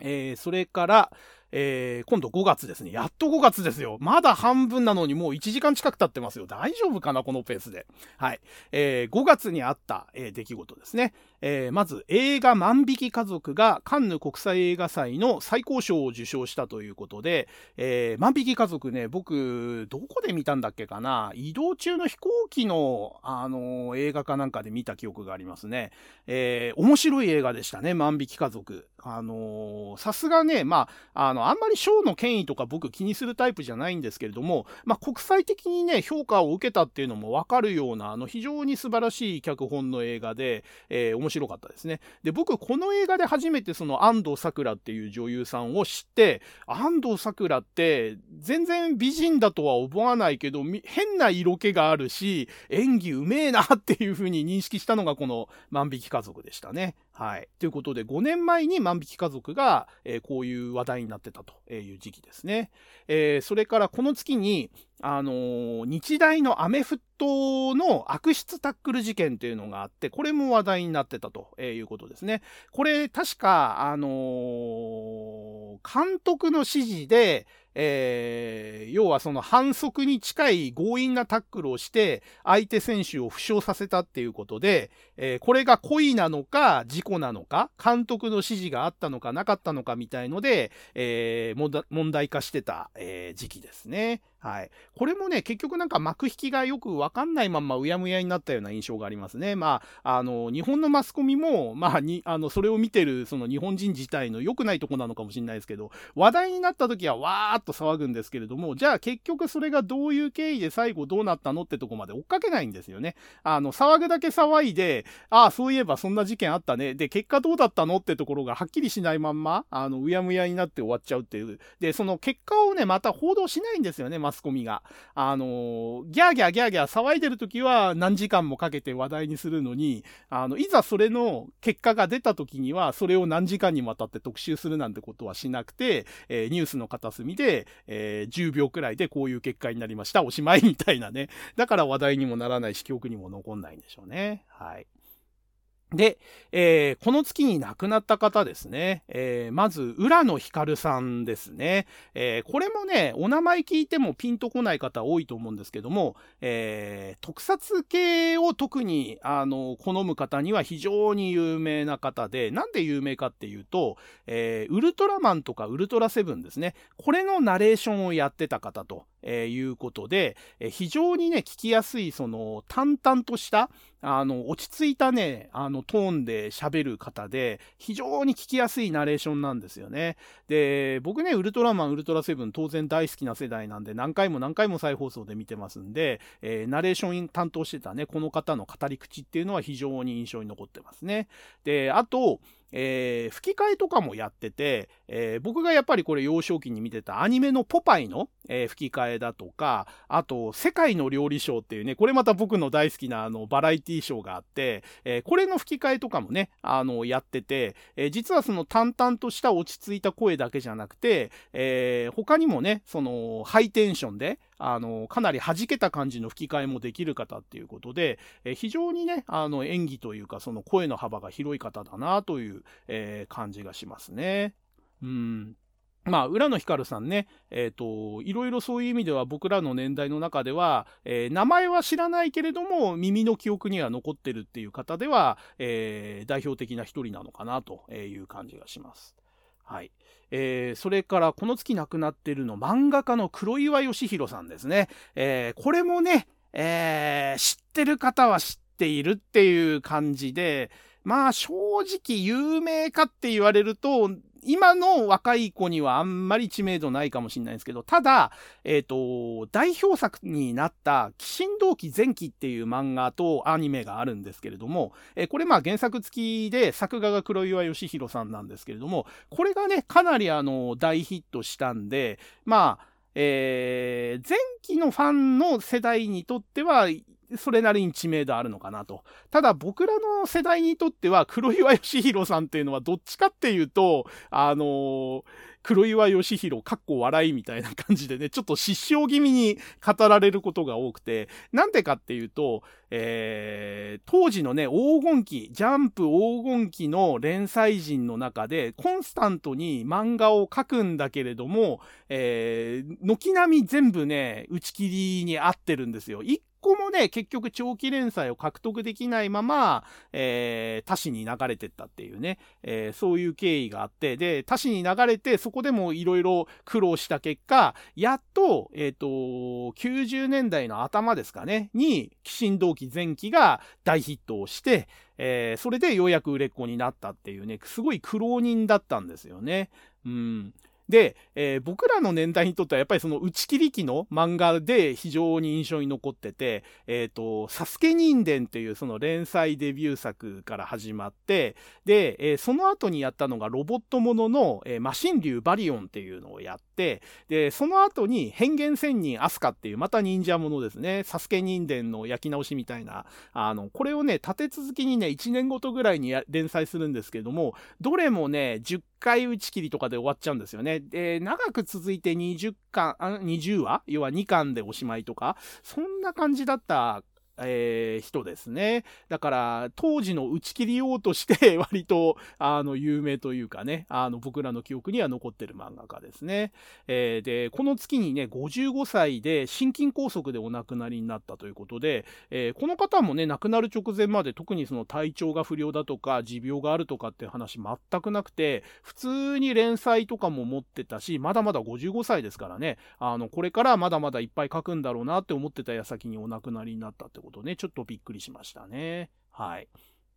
えー、それから、この月に亡くなってる方、西城秀樹ですね。えー、これはね、かなりびっくりしましたね。まあ、あのー、僕らの幼少期でもまだまだ西城秀樹って人気があった時期で、えー、特に80年代前半ですかね、あの、ジャニーズのアイドルグループが台頭してくるまでは、男性アイドルといえば西城秀樹みたいなイメージは確かにありましたね。多分、えっ、ー、と、アイドルとしてのピークは70年代後半だと思うんですけれども、80年代前半でもね、ギリギリまだ西城秀樹ってアイドルの中でかなりトップレベルの人気があった時期で、えー、そこにね、タノキントリオとか少年隊があの入ってきた頃に、ちょっと西城秀樹が一歩引いたポジションに下がっていくみたいな、あの、そういう感じのちょうど過渡期の時期に僕見てたんで、西城秀樹自体はね、非常にあの、印象に残ってるアイドルとというかね、えー、歌手ですね。で、やっぱりね、活躍の時期が70年代が中心だったということで、えっ、ー、と、まあ、代表作みたいなね、あの、時間ですよでしたっけ？えー、じゃないや、寺内勘太郎一家か。あの、それのね、あの、演技とかは、もう本当に懐かしの番組みたいなとこでしかあんまり見てはいないんですけれども、えー、あと、芸能人水泳大会のあの、ギャランドゥですよね。あの、あの、僕の年代にヒットしたギャランドゥっていう曲があるんですよね。あの、悔しいけれど、お前に夢中ってやつですね。あれの、えっ、ー、と、歌詞と全く関係ないんだけど、あの、西城秀樹って割と毛深い方で、あの、お腹周りにね、あの、毛が生えてて、それを剃らないままその水泳大会とかに出てたんで、あの、お腹周りの毛が気になるってんで、あれは何なんだっていうのを、そのヒット曲のギャランドゥに引っ掛けて、あの毛をギャランドゥって言うんだって言って、あの、西城秀樹イコールギャランドゥみたいな、あの、イメージがついちゃった感じがしますけれども、あのそうね、そう、西城秀樹といえばだから、僕はギリギリバーモントカレーの宣伝も見てたのかな。でももう僕が見てた時期は多分バーモントカレーの宣伝って、それこそそのジャニーズ系とか、あの、そっちの方にも移っちゃってた時期だと思うんですね。だからあの、秀樹感激っていうのをね、あの、懐か CM みたいな企画でしかあんまり見たことないんですけれども、まあ、あの、西城秀樹といえば、まあ僕の中ではやっぱりあれかな、YMCA とかももちろん、あの、印象に残ってますけれども、僕がリアルタイで見てた時のヒット曲はやっぱりギャランドゥですかね。うん。で、あのー、当時はね、あんまり意識してなかったですけど、アイドルとしては非常に、あのー、なんていうんですか、個性的な歌い方というかね、あのー、声をね、あの、裏返すというか、あのー、なんていうのかな、サビの部分でこう、ローラーみたいな感じで、ちょっとかすれたような、あのー、ひっくり返すような歌い方をしていて、これがうまいのか下手なのかっていうのは別として、えー、非常にそのなんか、あの、情熱的というかね、あの、エモーショナルな歌い方をする方だなっていう感じで、非常に印象に残ってますね。うん。僕自身は、あの、西城秀樹っていうのは割と好感持って見てた方で、えー、スター性もね、あって、あの、やっぱりこの昭和の時代の、あの、アイドルというかスターとしてはね、非常にあの、目立つ存在だったなと思いますね。で、なんか、十明幸雄さんとね、あの、女優のね、あの、十明幸雄さんとね、あの、噂になったりとかして、でも結局結婚はしなかったですよね。うん、なんかそんな印象もありますね。で、結構お年を召されてから、えー、結婚して、で、子供も作ったんですよね。だから、かなりあの、やっぱり人気があったせいもあったのか、まあ、そそういう十明幸雄さんとかの関係もあったのか、結構結婚が遅くて、子供がまだ若いうちに、だからお亡くなりになっちゃったんじゃないですかね。で、確か21世紀ですかね、2001年ぐらいになってから、えっ、ー、と、脳梗塞を発症しちゃって、、で、なんかちょっと後遺症が若干残ったけれども、えー、一応なんかそのリハビリをして、えー、復帰して、で、なんかその活躍はしてたんだけれども、やっぱり2011年ぐらい、10年後ぐらいにまた脳梗塞が再発して、みたいな感じで、えー、まあ晩年というかね、最後の20年くらいは、えー、まあ脳梗塞との戦いというかね、あのー、万全な状態ではなかったという感じですね。で、最後に結局この月に、えー、まあ、あのー、急性心不全でお亡くなりになっちゃったと。えー、いうことで、まだ63歳だったみたいですね。うん、まあなんかちょっと早いなっていう感じはしますね。で、まだね、あのー、当時新御三家って呼ばれた、あのー、郷ひろみと、あと、野口五郎でしたっけ、えー、この二方もね、まだまだ全然現役でバリバリで活躍してたんで、あの、西城秀樹が先に亡くなっちゃうんだっていうのでね、すごく結構、あの、衝撃を受けた感じでしたね。はい。えー、それから、えー、この月に栗木信和っていうあの登山家の方が亡くなってますね。えー、この方を、え表、表、この方に関する評伝ですね。え私実はこれちょっと興味持って、あの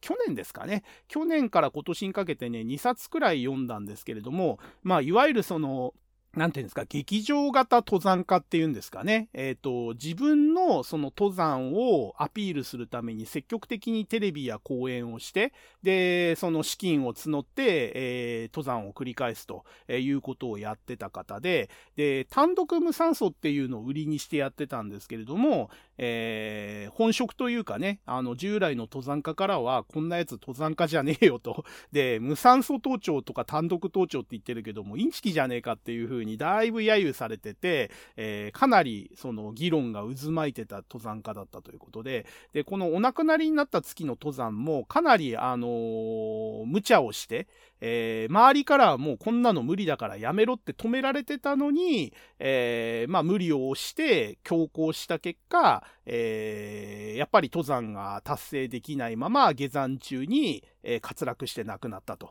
えいうことで、まあ、35歳ということで、やっぱり若くしてお亡くなりになっちゃったとえいうことですね。で、まあ、この方その前に、えっ、ー、と、何年前だったかな？この5、6年前くらいに、やっぱりその登山に失敗した時に、えー、指を凍傷でなくしてるんですよね。あの、両手の指10本のうち9本ぐらい、あの、凍傷で欠損しちゃって、まあそういうハンデもあっ、で、周りからももう実力的にも無理だし、その、計画的にも無理すぎるっていう風に止められたにもかかわらず、やっぱり強行しちゃったっていうことで、まあ、あのー、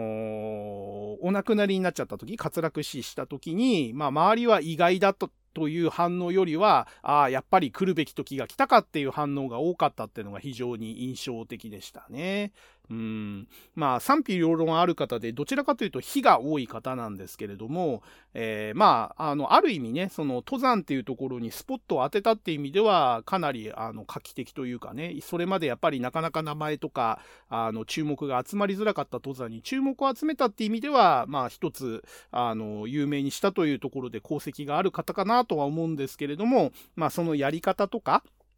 あの、周囲との折り合いのつけ方にやっぱり、えー、いろいろ問題があって、えー、やっぱり結果的にそれが自分自身をどんどんどんどん追い詰めてって、えー、最後に引っ込みがつかなくなっちゃって、自分自身で自ら、あのー、その死に向かって、えー、どんどん進んじゃったのかなという感じの印象を僕は、あの、評伝とか読むとね、受けた方ですね。はい。えー、あとで、これも知名度ないんですけど、ちょっとだけ取り上げとくと、えー、小島武夫さんですね。この方がこの月にお亡くなりになってます。で、小島武夫さんって誰だよって方がほとんどだと思うんですけれども、えー、この方、あれですね、プロ雀士の方ですね。あの、麻雀ですね。で、えっ、ー、と、なんでこの方知ってるかっていうと、えっ、ー、と、あれなんですよ、サターンとかのね、えっ、ー、と、プロ雀士が出演する麻雀ゲームにね、名前が出てたんですよ、確か。で、それで僕知ってるんですね。まあ、それだけなんですけれども、なんかね、この人もね、いろいろその、麻雀界では結構有名な方みたいで、あの割とね、麻雀を好きな方にとっては、えー、かなり、あの、知られてる方ということですね。で、一応、その日本プロ麻雀連盟っていう組織の、えー、まあ、初代会長だったと。えー、いうことで、えー、まあそういう意味では、あの、まあ日本のプロ雀士の代表的な方と、えー、いうことですね。はい。で、えーと、あと、この月は小説家の津本洋さんですね。この方もお亡くなりになってるということで、えっ、ー、と、僕自身はね、津本洋さんの著作っていうのは読んでないんですよ。だけど、えっ、ー、と、有名、有名なやつですね。下天は夢かっていう、あの、小説が、えー、ベストセラーになって有名な方で、僕でも名前知ってるぐらいなんで、かなり当時売れたんじゃないですかね。えー、ただ、この方、あの、結構、その、その、小説を書くために調べたことを、そのまんま書き出しちゃうっていう悪い癖があったみたいで、え、要はそれが表説に当たるんじゃないかと。えー、いうことで、たびたび問題になってたみたいですね。えー、過去にも何作か、えー、この小説のこの部分は、え他のその本からの引き写しじゃないの、表説じゃないのって指摘されたことがあって、えそれがかなり問題になったと。えー、いうことがあったみたいですね。まあ、この方の小説僕一回も読んだことないんで、まあ、そのベストセラーになった、あの、下天は夢かぐらいはちょっとどっかのタイミングで読もうかな、なんていうふうには思いますね。えーと、5月はそんなとこですかね。えーと、じゃあ、6月ですね。いや、本当にこのペースで大丈夫か 頑張れ、頑張れ。えー、6月、何が起こったか。6月の、えっ、ー、と、末から7月の初旬にかけてですね、西日本を中心に豪雨が続いて、えー、200人以上の死者が出ましたよ、とえー、いうことですね。まあやっぱり5年前くらいからですかね、あの毎年のようにそのゲリラ豪雨とか集中豪雨っていうのが続いて、えー、僕らがね、小学校の頃って日本って、あのー、なんだっけ、えー、温暖湿潤気候ってなのなあの習ったんですよ、授業で。だけど、どう考えても今の日本の気候って温暖湿潤なんていうレベルじゃないですよね。完全にスコールみたいな豪雨がダーッと来たりとか、あの、そういう気候になっちゃってんで、亜熱帯に近いんじゃないかなと。夏なんかもめちゃくちゃ暑いですしね。なんかね、あの30年前とか40年前の気候区分と今の気候区分はね、一緒じゃないんじゃないかなっていう気がしますね。はい。で、えっ、ー、と、この年ですね、梅雨明けがめちゃくちゃ早かったっていうことで、6月で梅雨明けしちゃったんですね。えー、関東甲信越が、その、気象の統計を始めて、史上最も早い梅雨明けをした年と。えー、いうことで記録されてますね。僕も当時あのー、6月で梅雨明け宣言が出た時に、え、もう梅雨明けちゃうの？っていう感じで、びっくりした記憶がありますね。で、後から知ったんですけど、いや、統計史上一番早かったし、6月で梅雨明けしたのもおそらく、えー、史上初だったんじゃないかっていうことで、そうだよな、俺が物心ついてから、6月で梅雨明けしたなんて聞いたことねえよって感じだったんで、まあそういうこともあるんだなということで、この辺もね、やっぱりその気候が変わったんだなっていう、えー、感じがしますね。はい。えー、それから、えー、アメリカのトランプ大統領と北朝鮮のキム総書記が、えー、史上初の米朝首脳会談、まあ、トップ同士が直接会うという会談をやりましたよということで、え、これも話題になりましたね。え、5年前トランプ大統領でしたね。ああ、確かにそうですね。日本は安倍総理大臣で。うん、まあ、5年前ですけども、結構やっぱり変わってますね。はい。えー、それから福岡の IT 講師をやってた、えー、ハンドルネームハゲックスさんという方が、えー、講演先のところですかね、かなんかで殺害されちゃったっていうところで、まあネット絡みのトラブルとか、えネットでそのハンドルネームで活躍してるような方でも、まあ身分とか場所を特定されて殺されちゃうような事件が起きるよってことで、えこれも結構当時衝撃を受けた事件でしたね。はい。えー、それから、アニメのクレヨンしんちゃんの声優、矢野明子が、えー、降板を発表して、翌月から、えー、小林由美子さんが、えー、役柄を引き継ぐということがあったと、えー、いうことですね。あの、クレヨンしんちゃんもね、気がつけば国民的アニメにのし上がってて、あの、もう重鎮扱いになってたわけですけども、まあ、それの主演声優のね、矢島明子さんがまだまだ若いのに、えー、自ら降板を申し出たと。で、まあ、あの、降板理由ね、当時いろいろ見ましたけれども、まあ、大きいのは、やっぱりその、えー、声が、やっぱりその矢島明子さん本来の性質じゃなくて、作り声でやってるんで、えー、声帯に負担がかかりすぎると。えー、いうことで、もう長く声優をやってくんだったら、やっぱりしんちゃん役はもうやめるべきだっていう、まあご自身の判断があったのと、えー、やっぱりイメージがしんちゃんっていうイメージがついちゃってるんで、役柄がやっぱり制限されちゃうと。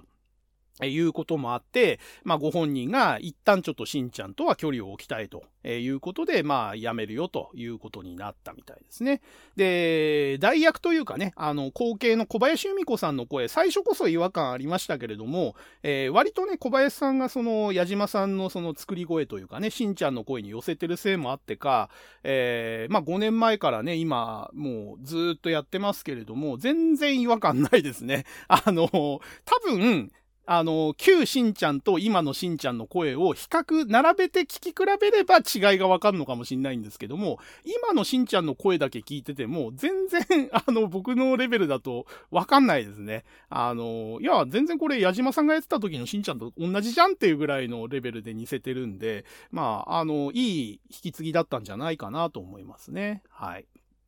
えっ、ー、と、それから、週刊少年チャンピオンで、えー、ドカベンが最終回を迎えたということで、えー、ここで言うドカベンっていうのは、えっ、ー、と、ドリームトーナメント編ですかね。あの、ドカベンって何回かそのシリーズが分かれてて、まあ、あの、一番最初のドカベンがあって、その後、まあ、ドカベンっていうタイトルではないんですけども、ドカベンが中心になって、水島真司の、えー、オールスターが勢揃いする大甲子園っていう、まあ、ドカベン2ですよね、実質。えー、それがあって、で、ドカベンは一旦そこで完結して長らく間が空くんですよね。で、えー、21世紀に入ってからですかね、いや、ちょっと、もうちょっと前か。あの、1990年代に、えー、今度はドカベンプロ野球編っていうのがスタートして、で、えー、そのプロ野球編の中でも何回かにこうシリーズが分かれてるんですね。で、えー、その後、え、スーパースターズ編とかドリームトーナメント編とか、えー、いろいろあったんですよ。ちょっとね、正確な順番は、あの、そのうちドカベンを取り上げるときに、えー、詳しくやろうと思うんですけども、えー、ずーっとやってて、で、最後の最終シリーズが、その、ドカベンドリームトーナメント編っていうやつですね。で、このドリームトーナメント編っていうのが、まあ大甲子園の焼き直しっちゃあれなんですけども、まあ歴代の水島真司の野球漫画のオールスターが勢揃いしてトーナメントをやるよという内容だったわけですね。えー、まあ僕はもう途中からこれ追っかけてないんで、あの概要しか知らないんですけれども、まあ、あの水島先生がもうこのシリーズを最後に漫画家もやめるよとえー、いうことで気合を入れて、まあ、集大成的なものとして、えー、書いてた、えー、シリーズだったんですけども、えー、これがめでたくきっちりちゃんと最終回を迎えて、えー、これで水島先生はもうこれで漫画家やめますよということを宣言してすっぱりやめるわけですね。いやー、まああのね、いろんな人気シリーズ、人気漫画書いてて、完結までこぎつけられないままお亡くなりになる方とか、えー、志半ばで、えー、断筆せざるを得なくなっちゃった方っていっぱいいる、絶筆になっちゃった方ね、いっぱいいると思うんですけれども、えー、水島新司さんはね、やっぱりその辺もしっかり考えながら、まあ人気で求められるものと自分の体調と、まあキャラクターの寿命というかね、あの、そういうとこも加味しながら、しっかりドカベンをこのタイガーですよね。もう完全に70年代から、えー、この2010年代まで続く50年にわたる、えー、物語ですよ。えー、50年近くにわたる。えこれをしっかり完結させて、えその後、あの、間もなくお亡くなりになっちゃうわけですけれども、えちゃんとね、あの蹴りをつけて終わらせたっていう意味では、本当ね、え大長編漫画を描く漫画家の鏡だなっていう感じが僕はしますね。はい。まあ、ドリームトーナメント編自体が面白かったかどうかっていうのは別としてね。うん。まあ、本人もやりたかったオールスターを全員集結させてトーナメントやるよっていうのもちゃんとやったし、ドカベンはこれで終わりですっていうのをちゃんと読者に渡したっていう点でもね、非常にあの、模範になるやり方かなっていう感じはしますね。はい。えー、それから、えー、全仏テニスで、えー、プロテニスプレーヤーのナダルが11度目の優勝ということで、え僕テニスもあんま興味ないんでね、ナダルも名前ぐらいしか知らないんですけども、この頃はナダルが強かったんですかね。え11度目の優勝ということで、かなりあのナダル時代という感じの時期だったようですね。はい。えー、それからロシア初のサッカーワールドカップ開幕ということで、えー、この年はロシアでやってたんですね、ワールドカップ。うん、なんかね、ワールドカップも見たり見なかったりで、印象に残る時と残んない時があって、特に直近の数回はね、僕あんまり熱心に見てないんでね、あ、そう言われてみれば確かに5年前ってロシアでやってたような気がするなぐらいの感じですね。はい。で、えー、この月に亡くなった有名人ということで、まず俳優の加藤剛さんですね。えー、この方が、えー、お亡くなりになってます。え去年が80歳ですかね。で、加藤剛さんといえば、まあ僕の中ではやっぱり時代劇のイメージですかね。えっ、ー、と、まあこれもね、加藤剛さんもね、リアタイで見てたことはほとんどなくて、えー、主に再放送ですね。えー、特にね、印象に残ってるのはやっぱり大岡越前ですね。うん、これはもうね、あの、TBS の、えー、夕方の再放送の定番みたいな番組で、えー、大体ですね、あの、水戸黄門と、えー、大岡越前、これがね、あの、交代で、あの、再放送がぐるぐるぐるぐるね、延々とやってた記憶がありますね、昭和の時代は。だから、大岡越前といえば、やっぱりその、加藤剛さんというイメージが非常に強いですね。はい。で、えー、それからこの月にお亡くなりになってるのが、あとビッグバンベイダーですね。えー、これプロレスラーの方で、えっ、ー、と、この方もね、まあ、あれかな、プロレスファンだったらもう超有名な方ですけれども、えー、特にね、プロレスに関心ない人は誰って感じだと思うんですけれども、えー、入場の時にね、なんかすっごい派手な、あの、衣装というかね、コスチューム、えー、まあ、コスチュームというか、あれかな、頭からすっぽりかぶるね、なんかその、怪物みたいな、あの、コスチュームというかね、あの、被り物をして出てきて、えー、そこからね、煙がブシューって出てね、あの、非常に派手な、あの、入場シーンで有名でしたけれども。で、ビッグバンベーダー自体はね、そうね、僕が見てた時期は、えっ、ー、と、主に80年代後半が中心なので、えー、一応ね、最後、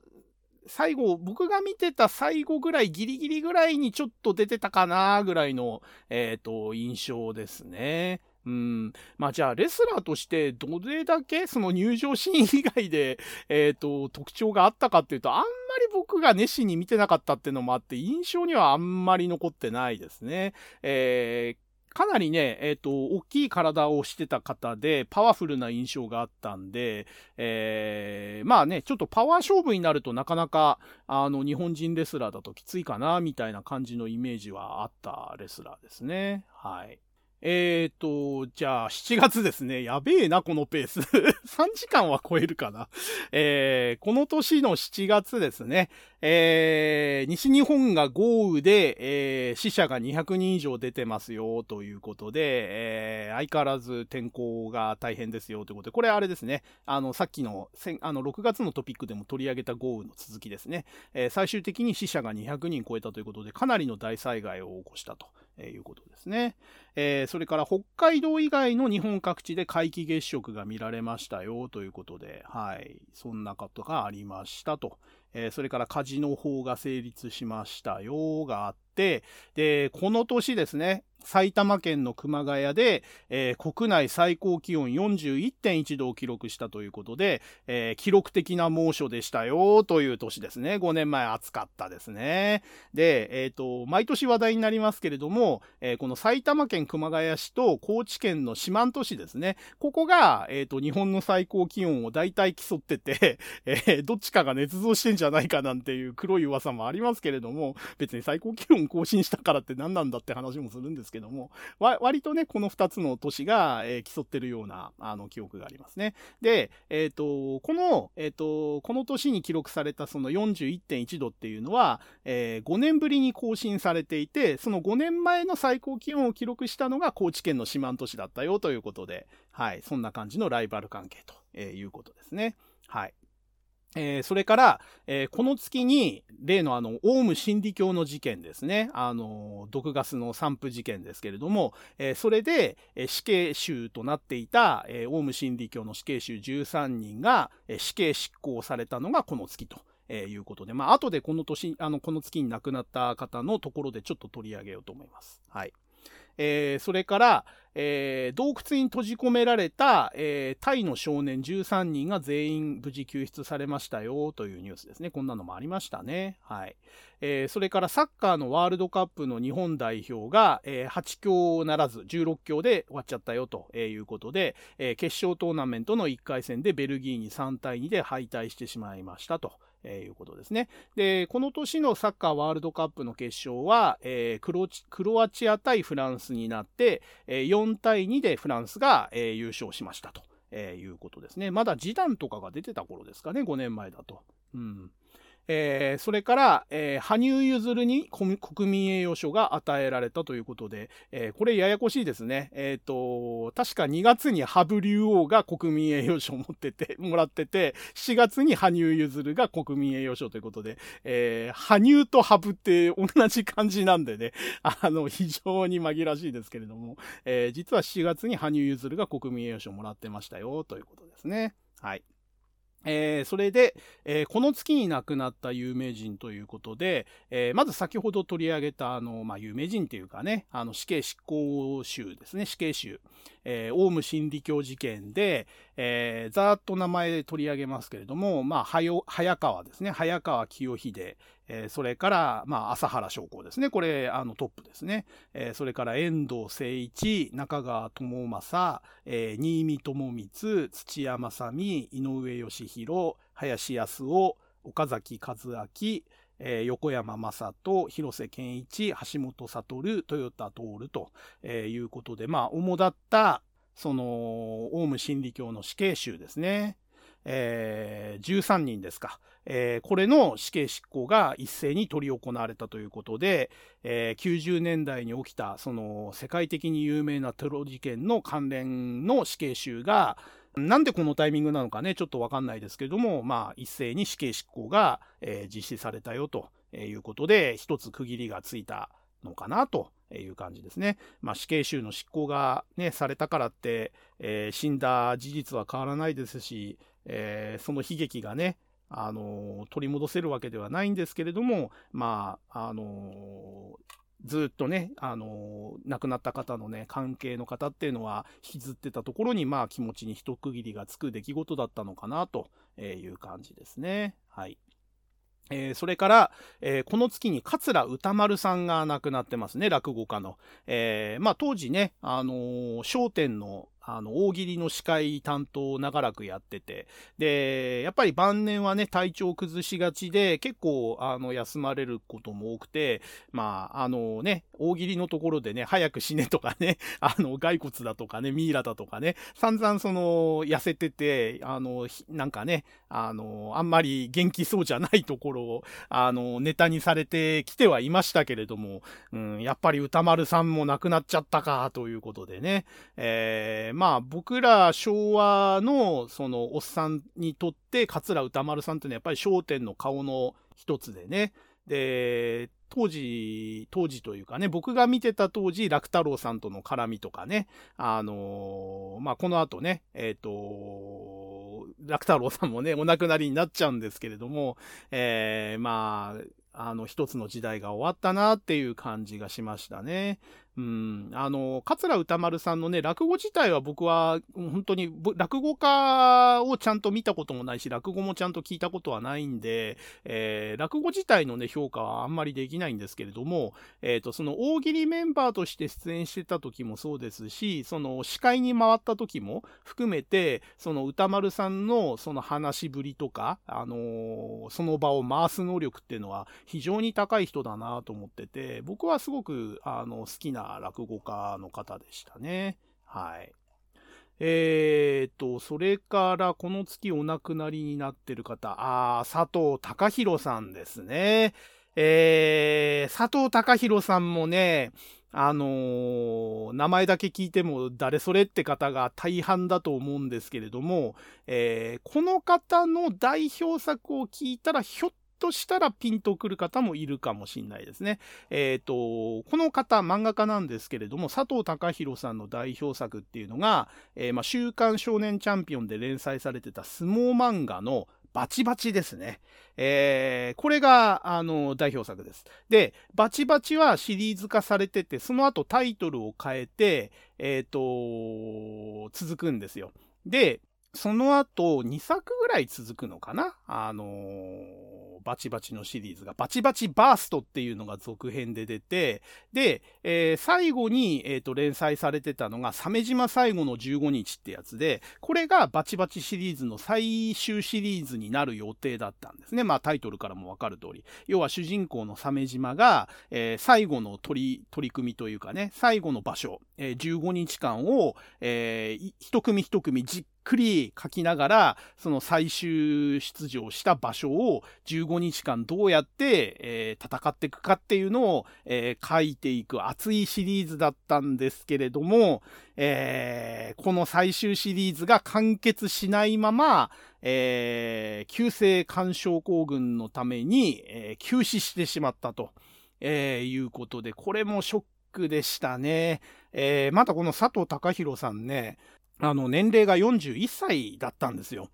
で、ね、そんな若くしてまさかお亡くなりになると思ってなかったんで、で、しかもね、その、えっ、ー、と、これまでもそうだったんですけども、休止する方って当たり前ですけども、あの、前日まで全然ピンピンしてて元気で、あの、特にね、そういう体調不良を感じさせるようなものがなくても休止しちゃうことがあるんで、まあ、そだから休止なんですけれどもね、えー、そういう意味ではこの佐藤隆弘さんも本当に突然の死去という感じの印象が強くて、えー、で、僕ね、チャンピオンで、えっ、ー、と、ほとんど読まなくなってたんですけれども、唯一、えー、時々追っかけてたのがこのバチバチシリーズだったんですね。で、特にバチバチはね、その新連載開始の時から見てたんで、読んでたんで、えー、非常にやっぱり面白い相撲漫画だなっていうことでね、ずっと追っかけてたんですけれども、えー、最後のね、その最終シリーズが未完で終わっちゃったっていうので、非常に残念な、あの、思いをしましたね。はい。えー、それからプロレスラーのマサ斎藤さんがこの月に亡くなってますね。まあ、マサ斎藤さんもね、えっ、ー、と、多分全盛期は70年代なんですよね。で、80年代もちょこちょこ出てましたけども、もうなんか、あのー、周りがね、結構ショーアップされた派手なレスラーが多かった中で、まあ、そのリングネームがマサ斎藤っていうね、名前であったりとか、あとそのコスチュームとかギミックとかね、その面でもね、非常になんかその地味なレスラーっていう印象があって、僕の中では、そのテレビのプロレス中継でマサ斎藤が出てくると、えー、この今日は外れだな、みたいなね。あの、プロレスファンには大変怒られるし、失礼な言い方だと思うんですけども、あの、小学生のガキだったんでね、あの、やっぱりショーアップされたね、派手なコスチュームとかギミックがあるプロレスラーのが好きだったんですよ。あの、タイガーマスクもそうですし、ハルク・ホーガンもそうですしね、アンドレ・ザ・ジャイアントもそうですし、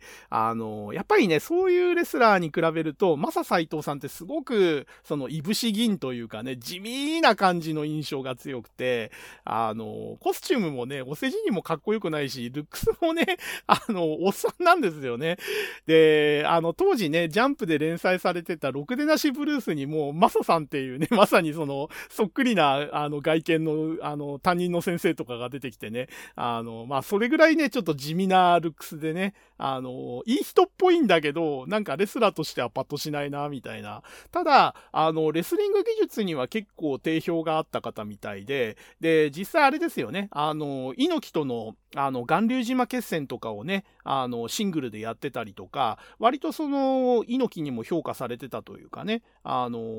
位置づけとしては決して全然悪くないポジションの方だったと思うんですけども、まあ残念ながらね、僕それほど深いプロレスファンじゃなかったんで、あの、マサ斎藤さんっていうと、やっぱり、あの、地味なレスラーという感じの印象になっちゃいますね。はい。えー、っと、あとですね、まあ、この人取り上げるかどうか迷ったんですけど、えー、政治家のね、あの、又吉イエスさんが、あの、この月に亡くなってるんですね。で、えー、又吉イエスって名前くらいは聞いたことあるかもしんないですけど、あの、かなり変わった方ですね。えっ、と、一応宗教家だったのかな？あの、本質としては。あの、本人は、あの、世界経済共同体党っていうのかな、え要はその宗教政党みたいのを立ち上げていて、えー、自称ね、唯一神、えー、又吉イエスみたいなね、あの、イエス・キリストの再来みたいな、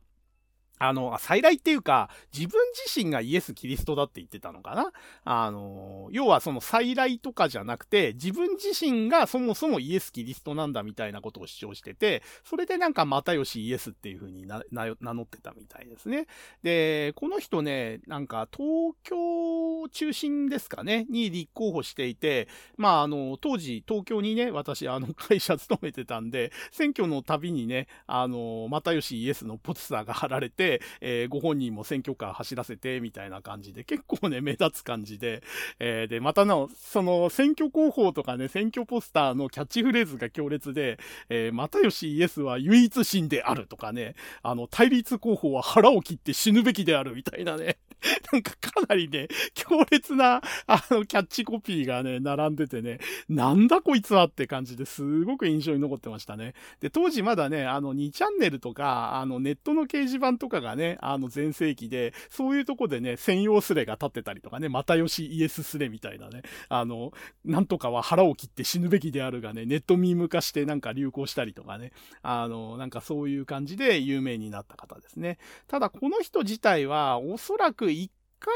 も当選はしてないんじゃないですかね。やっぱり泡沫候補、典型的な泡沫候補の一人で、あの、話題にはなるんだけれども、全然票が集まんないみたいなね。あの、そういう感じで、あの、ずっと活動されてた方ですね。はい。えーと、じゃあ次8月ですね。8月のトピック。えっ、ー、と、春に続いて、えー、夏の甲子園で大阪桐蔭が春夏連覇をやりましたよ、ということで、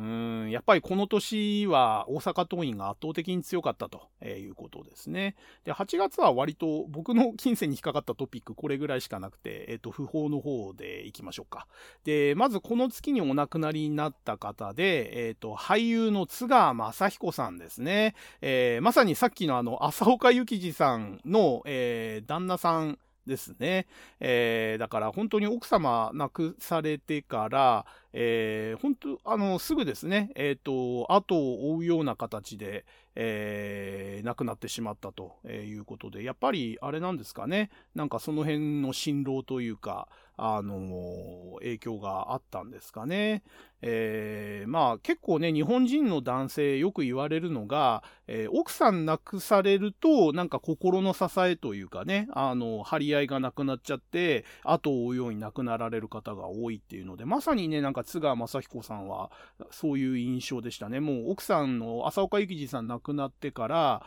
えー、わずか3ヶ月後ぐらいですよね。えー、で、えー、なんか亡くなってしまったということで。で、逆に、あの、日本人の女性は割と旦那が死んでもピンピンしてて、えー、再婚したりとか、そのまま何十年も生きたりとかっていうケースが多いみたいなね。あの、その辺がやっぱり男女の寄り添い方の違いというか、メンタルのね、その持ち方の違いなのかな、なんていうふうにも思いますけれども。うん、で津川雅彦さんね、まあ、僕らの時代で言うとやっぱり「マルサの女の」えー、役とかあと時代劇の印象が非常に強いですね、えー、時代劇でやっぱり大物の、えー、役をやることが多くて、まあ、僕がもう物心ついた時にはすでにもう、え、50歳とかえー、60歳とかかなりのおじさんというかおじちゃ、おじいちゃんに近い、えー、お年だったので、えー、まあそういう重鎮の役が多いっていうのも確かだとは思うんですけれども、えー、そうですね、あの印象に残ってるのはやっぱり徳川家康役とか、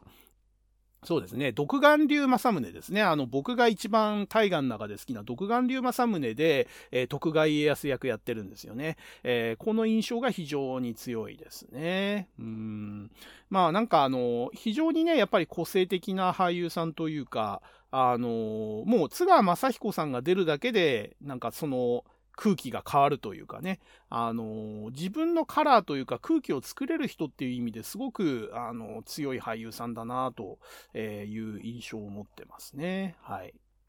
えー、それから、この月は菅井金さんが亡くなってますね。あこの方もね、非常にあのもう、僕、当然僕が物心ついた時にはおばあちゃん役ばっかりやってた、えー、方なんで、娘役とか全然記憶にないというか、まあ、当然見る機会がなかったんですけども、まあ、菅井金さんといえばね、やっぱりあれですよ、あの、必殺仕事人シリーズの、あの、中村モンドのね、婿殿ってやつですね。もう、菅井金さんイコール、えー、その、姑役ですよね。えー、他でもね、あのー、なんかやっぱりおばあちゃん役で出ることが多くて、映画とかドラマで大体、あのー、この方見るときはおばあちゃん役で出てて、え結構印象に残る演技をやってたなという印象がありますね。えー、それから、えー、この月にね、声優の石塚雲章さんが亡くなってますね。うん。で、石塚雲章さんも、えっ、ー、と、結構遅咲きの方だったと思うんですよね。30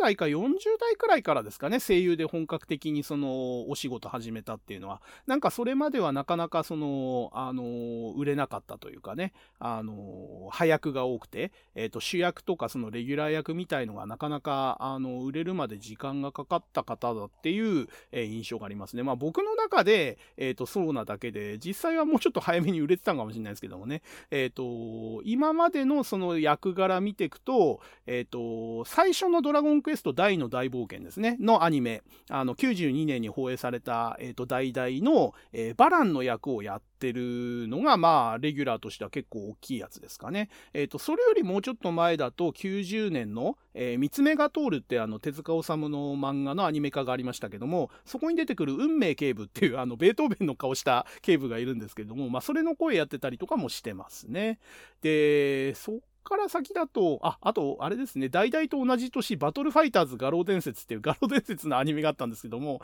そこで、えっ、ー、と、まあ、主人公のテリー・ボガードの父親のジェフ・ボガードの声とかやってますけど、ま さすがにこれは覚えてないな。で、その後いろんな役をやっていて、まあ、キャプテン翼 J で三上コーチの役とか、えー、三崎太郎のお父さんとか まあ、ちょっと渋い声をやってますね。で、95年バーチャファイターでウルク・フォークフィールドの声、ウルフですね。ウルフの声をやってたりとか、えー、っと、そうですね。僕が知ってるところだとあんまりないですね。で、97年にポケットモンスターの大木戸博士と、あとナレーション。この辺の声をやってますよということで、僕ね、ポケモンアニメはほぼ見てないんで、あんまり印象には残ってないかな。うん。あと、ルローニケンシンの富士の役ですね。あとは、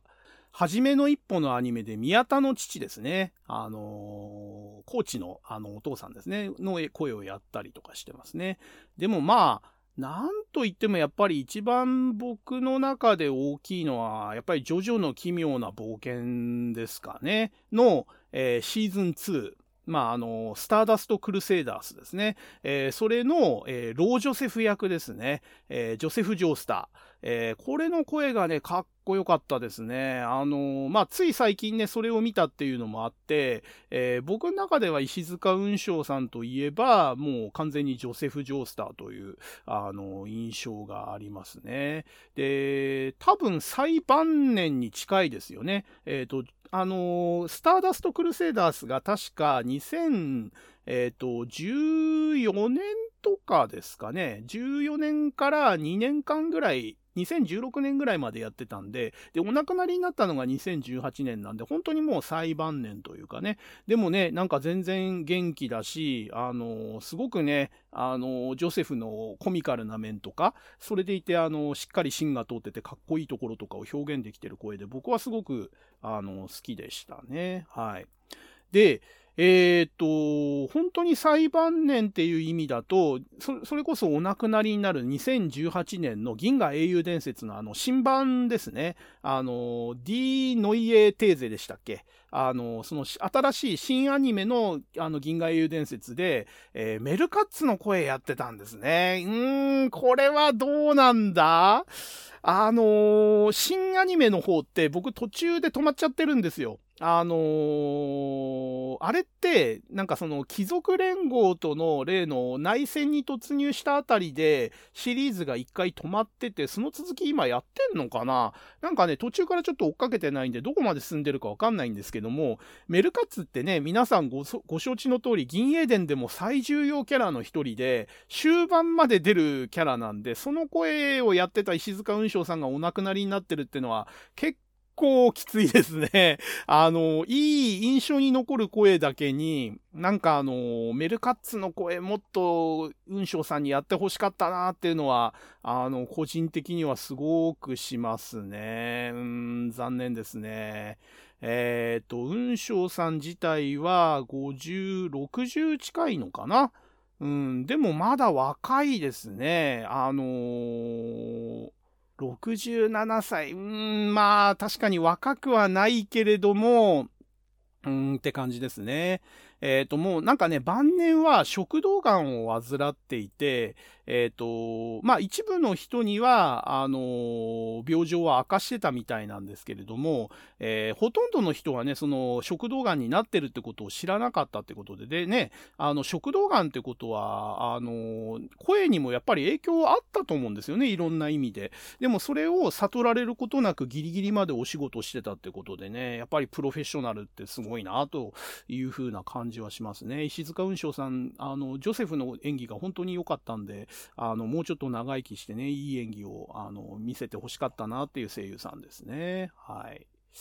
えーと、それからね、この月は他にね、遺体圭介さんが亡くなってます。で、遺体圭介さんっていう名前もピンとこないと思うんですけども、あの、関取の、相撲、相撲取りの遺体って言えばわかるかなっていう感じですね。あの、割とね、あの、長く活躍してた感じですね。僕が見てた時期は。えっ、ー、と、80年代が中心ですかね。えっ、ー、と、かなり長く番付表に載ってたんじゃないかな。あの、ね、あの、本名でしこ名をつけてたんで、遺体っていうこの名前でずっとやってて、80年代ずっと現役で、90年代に入ってからですかね、引退は。だから10年以上現役を続けてたってことで、で、しかもずっとね、幕内にいたんで、えっ、ー、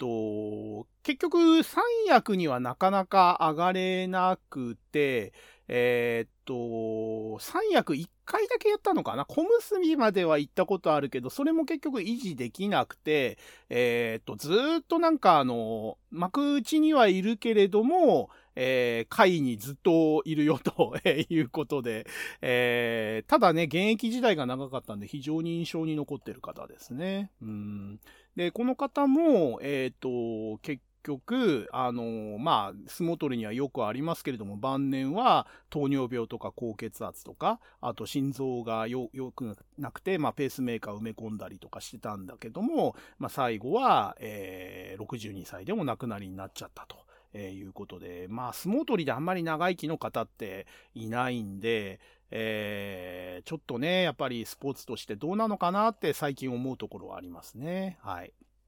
で、えー、この月に亡くなったね、有名人で、やっぱりこの方がかなり、あの、日本中にショック与えたんじゃないですかね。桜桃子さんが亡くなってるんですね。で、この方もまだ全然若いというか、えっ、ー、と、53歳ぐらいですかね。で、お亡くなりになっちゃってるんですよね。で、まあ、言わずと知れたちびまる子ちゃんの作者で有名でしたけれども、えー、僕はね、漫画は読んでなくて、ほと、ほぼ。えっ、ー、と、アニメの印象だけですね、ちびまる子ちゃんは。で、どっちかっていうと僕の中では、この方はエッセイストの才能をすごく感じてて、えっ、ー、と、ベストセラーになったね、あのー、エッセイ集あったじゃないですか。桃の缶詰と、えー、猿の腰掛けと鯛のお頭か。えっ、と、この三部作は私読みましたね、当時。えっ、ー、と、非常にね、面白かったですね。あのー、語り口がね、やっぱりね、ちびまる子ちゃんの、その漫画自体の面白さっていうのは、この人のそのエッセイストあのー、の才能が、まあ、漫画に生かされてるというか、えっ、ー、と、もともと漫画が本業なんですけれども、このエッセイのうまさですよね。えー、自分語りってなかなかその面白く人に聞かせるとか読ませるって簡単なようで難しいと思うんですよ。自分が面白いと思ったことが他の人が面白いと思うとは限んなくて、えー、そこがね、やっぱりバランス取れてないと、ただの独りよがりになっちゃって、なんか自分が面白いと思ってることただ一方的に言ってるよなって、なんかこの独り言の自虐に近いことになっちゃうんですけれども。まあだから僕は独り言って言ってるんですけどね、あの、えー、他人が面白いかどうかを気にしてたら喋れないんで。だけど、この桜桃子さんっていうのは、えー、自分が面白いと思思ってることでありつつ、他の人にも面白いなって思わせるように、えー、書いたり、えー、見せたりすることができる人だなっていうのがあって、えー、そこにやっぱりね、すごく稀有な才能を僕は感じてましたね。あのー、お世辞抜きでね、この人のエッセイっていうのはすごく読みやすかったし、え面白かったっていう印象がありますね。はい。で、えっ、と、ただ、この人は、えっ、ー、と、結構あれなんですよね。結婚に関しては、割と揉めた方じゃなかったでしたっけ？離婚して、編集者の方かなんかと再婚したんでしたっけ？で、その辺がなんかいろいろ揉めたり揉めなかったりしたような、あの、話を聞いたような、聞かなかったような、うーん、感じが、記憶がありますけれども、あんまり詳しくないんで、えー、ここはカットしとこうかな。で、えっ、ー、と、晩年に乳がんを患って、で、それで、なんかあの、仕事を抑え気味にしてたんだけれども、やっぱりその治療がなかなかうまくいかなくて、えー、そのまま53歳でお亡くなりになっちゃったと。えー、いうことで、えー、なんかね、桜桃子さんがそんな体調崩してるっていうイメージはなかったんで、えー、結構ね、やっぱり、ああ、亡くなっちゃったんだってこのニュースが流れた時にちょっと衝撃的でしたね。で、これのね、数ヶ月前にあの、よく漫画で取り上げてた、秀樹こと西城秀樹さんもお亡くなりになってたっていうことで、まあ、くしくもね、その西城秀樹さんとほぼあの同時期にお亡くなりになっちゃったっていうことで、なんかいろいろそういうご縁もあるのかなって、さっきのね、月亭課長さんと浅岡幸二さんとね、あの、津川雅彦さんの関係もそうですけれども、なんか、あの、そういう縁というかね、なんか関連っていうのは少しはあるのかな、なんていう、えー、感じもしますね。うんえっ、ー、と、あと、この月にお亡くなりになってるのが、えっ、ー、と、声優の麻生美代子さんですね。えー、この方もね、えっ、と、まあ、声優ファンというかね、アニメをよく見てる方には非常に知られた声優さんで、まあ、えっ、ー、と、お年からしてね、あの、この方も、えー、僕らの中ではもうおばあちゃん声優として非常に有名な方ですね。まあ、あの、代表作はね、もはやあげるまでもないっていうぐらい知られてますけれども、アニメのサザエさんの磯の船役ですね。あの、船さんの声っていうのはもう本当にあの、放送開始から、えー、その、引退というかね、引き継ぎをするまで、えー、ずっと船さんの声をこの麻生美代子さんはやってたんで、もうサザエさんの船さんの声といえば、この麻生美代子さんというイメージが大体大きいんじゃないでしょうかね。ただまあもう引き継ぎをしてから、えっ、ー、と、もう8年ですかね、早経ってるんで、ちょうどあの、そのお亡くなりになったこの2018年の3年前ですかね、2015年に引き継ぎを済ませたということで、えー、ただね、あの、その引き継ぎをする直前まで全然その性質に衰えが感じられないというか、えー、本当にこの方もね、年を考えたら驚異的な、あのー、持ち方をしてた方というかね、もう本当に最晩年まで普通に喋ってて、92歳ですからね。えー、えらいこっちゃですよ。で、引退した時で89歳とかですから、引退というか引き継ぎをした時でね。で、他にもね、あのー、何でしたっけ、バラエティ番組の和風総本家のナレーションとかも、えー、やっていて、これも、えっ、ー、と、なんか最晩年までギリギリまで確かやってましたよね。えー、2018年に確か引き継ぎというか卒業してるんで、えー、1年前ですかね、お亡くなりになる。それぐらいに引き継ぎをしたということで、だから90過ぎてもギリギリまで現役でやってた方ということで、非常にあの元気な印象がありますね。うんで、まあ、あの、他で言うと、えっ、ー、と、例えばその、何でしたっけ、えっ、ー、と、ランマ二十、えー、ラン、ランマ二分の一の、えっ、ー、と、リンスじゃなくて、コロンか。あの、おばあちゃん役ですね。あの、シャンプーのおばあちゃんとか、えっ、ー、と、やっぱり、あの、うるせえ奴らとか、えっ、ー、と、あの辺のおばあちゃんとかね、えっ、ー、と、おばあちゃん役がやっぱり圧倒的に多かったですね。えっ、と、まあ、名のあるところで言うと、やっぱり船さんと、えっ、と、そのコロンですかね。えっ、と、その二役が割と僕らの中では、えっ、と、聞き馴染みがあるというかね、あの、そういう感じの、えー、声優さんになるかなと思います。はい。えーと、次、9月ですね。やっと9月ですよ。もう2時間経ちましたね。大丈夫か、本当に。えーと、えー、9月のトピック。えー、北海道初となる震度7の地震がありましたよと、いうことですね。えー、それから安室奈美恵が引退をしましたということで、うん、なんか安室奈美恵ね、あの、この前の年ですかね、2017年に来年引退しますよって言ってカウントダウンみたいなことをやってて、まあこの、えー、2018年の9月で正式に引退と。え、いうことを発表というか引退したのかなっていう感じですね。えー、それからジャニーズのタッキー翼が解散して、えー、滝沢秀明が年内で引退しますよと。で、えー、今井翼はジャニーズを退社しますよということで、まあ当時、えー、僕はあんまりあの、印象にないですけど、タッキー翼が人気あったんだけれども、えー、突然解散をして、えー、それぞれ、まあ、要は、アイドルはやめますよということで、結構騒ぎになってた記憶がありますね。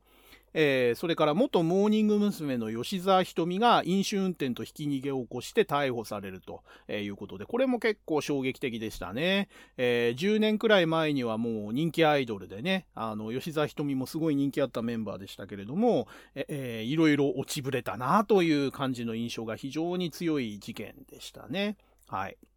えー、それから、安倍首相が参戦を果たすということで、第二次安倍政権が長期政権化してた時の、えー、途中経過というかね、安倍さんがまた3回目の任期を、えー、全うし始めるという時期ですね。えー、それから、プロ女子テニスの大坂なおみが日本勢初の四大大会優勝ということで、全米テニスに優勝しましたよということで、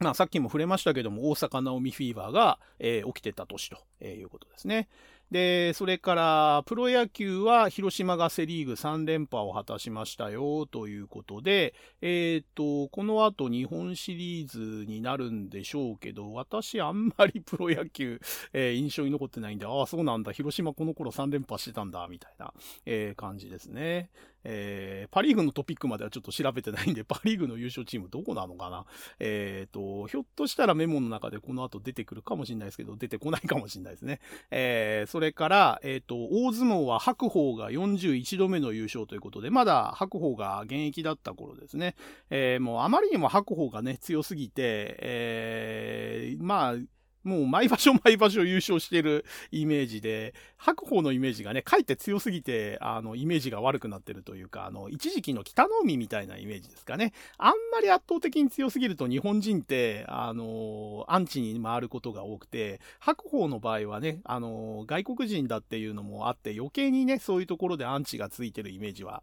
ありますね。はい。で、大相撲関連で、えっ、ー、と、ずっとこの嫌がらせというかね、あの孤立を深めていった貴乃花親方が、ついにここで相撲協会を退職ということで、えー、翌月10月には貴乃花部屋も消滅して、えー、貴乃花はもう大相撲の、えー、世界からは縁を切るという形で、ここで貴乃花親方はもう大相撲との関わりがなくなってしまうということで、えー、大きい変化があったということですね。はい。で、えー、この月に亡くなった有名人ですね。えっ、ー、と、まず女優のキキキリンさんですね。えー、この方もね、まあ非常に個性的な女優さんというか、あの僕らの年代で言うと、やっぱりこの人ももう、え物心ついた時にはおばちゃん、おばあちゃんが多かったということで、特にこの方ね、あの演技派で、えっ、と、若くしてね、おばあちゃん役やることも多くて、えリアタイでは見てないですけども、やっぱりあの、ドラマのムー一族か。ムーとかムー一族っていうタイトルでやってたあのドラマがありましたけども、そこで、えっ、ー、と、あの、郷ひろみとね、あの、組んで、あの、リンゴ殺人事件とか、あの、歌出したりとかしてね、非常にあの、ヒットした時期でしたね。うん、なんか非常にやっぱりこの方も多彩な方っていう感じが、あの、する女優さんですね。で、結構ね、結婚履歴もね、面白くて、えっ、ー、と、若い頃に俳優の岸田晋さんと結婚してるけれども、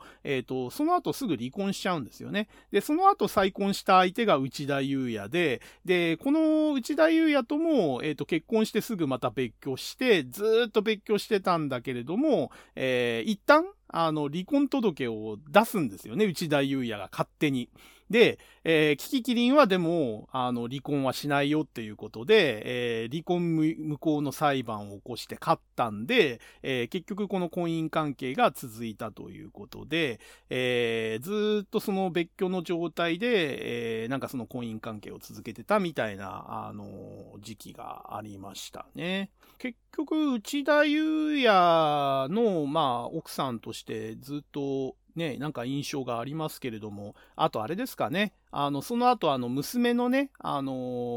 ー、ややさんでしたっけ？えっ、ー、と、が、えっ、ー、と、あの、なんだっけ、元、えっ、と、渋垣隊のもっくんと結婚して義理の、えー、息子になったりとかね、あの、いろいろありましたね。で、あとやっぱ僕らの年代ではピップエレキ版の CM ですかね、一番印象に残ってるのは。あのー、なんだっけ？本当名前出てこないな。あの、岸本佳代子さんか。岸本佳代子さんとね、あの、セットで、あの、掛け合いをする CM が非常にやっぱり80年代は、えー、ずっとそれがシリーズ化されてて出てて、まあ、キキキリンさんって言えばね、僕はその、映画とかドラマのイメージよりも、むしろそのテレビ CM の人っていう、あのー、イメージが強くて、ピップエレキ版といえば、まあ、キキキリンさんっていう、あと岸本佳代子さんっていうイメージが非常に強い世代ですね。はい。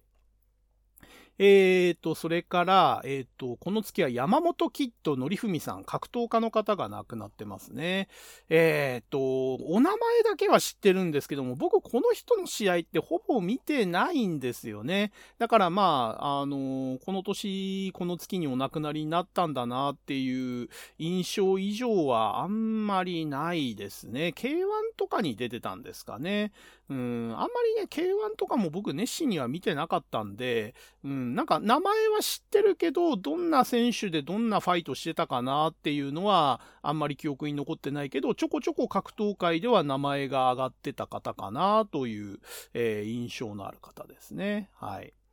えー、それから、この月に国友康之さんっていう漫画家が亡くなってますね。で、国友康之さん、なんとなく名前聞いたことがあるなって方も結構いると思うんですけど、えっ、ー、と、国友康之さんね、代表作は、えっ、ー、と、100億の男ですかね。僕が見てた世代で有名なのは、あの、ビッグコミックスピリッツで、えっ、と、やってたやつですね。で、あと、えっ、と、その後にね、不倫ドラマの幸せの時間っていうのがあって、えっ、と、これもね、ドラマ化されたんで割と知名度あるんじゃないですかね。えー、まあ、国友康之さん65歳でお亡くなりになったということで、まあ、やっぱり漫画家もね、長生きできない職業だなっていう印象がすごくありますね。えー、まあ、まともに長寿全うされたのって、水木しげるさんとか、あとアンパンマンのね、あの、作者とか、それぐらいですかね。なんかね、やっぱ漫画家って命を削って、その、やってる職業というイメージがあって、65歳ってやっぱ若いなって感じがしますね、今の時代だと。うん。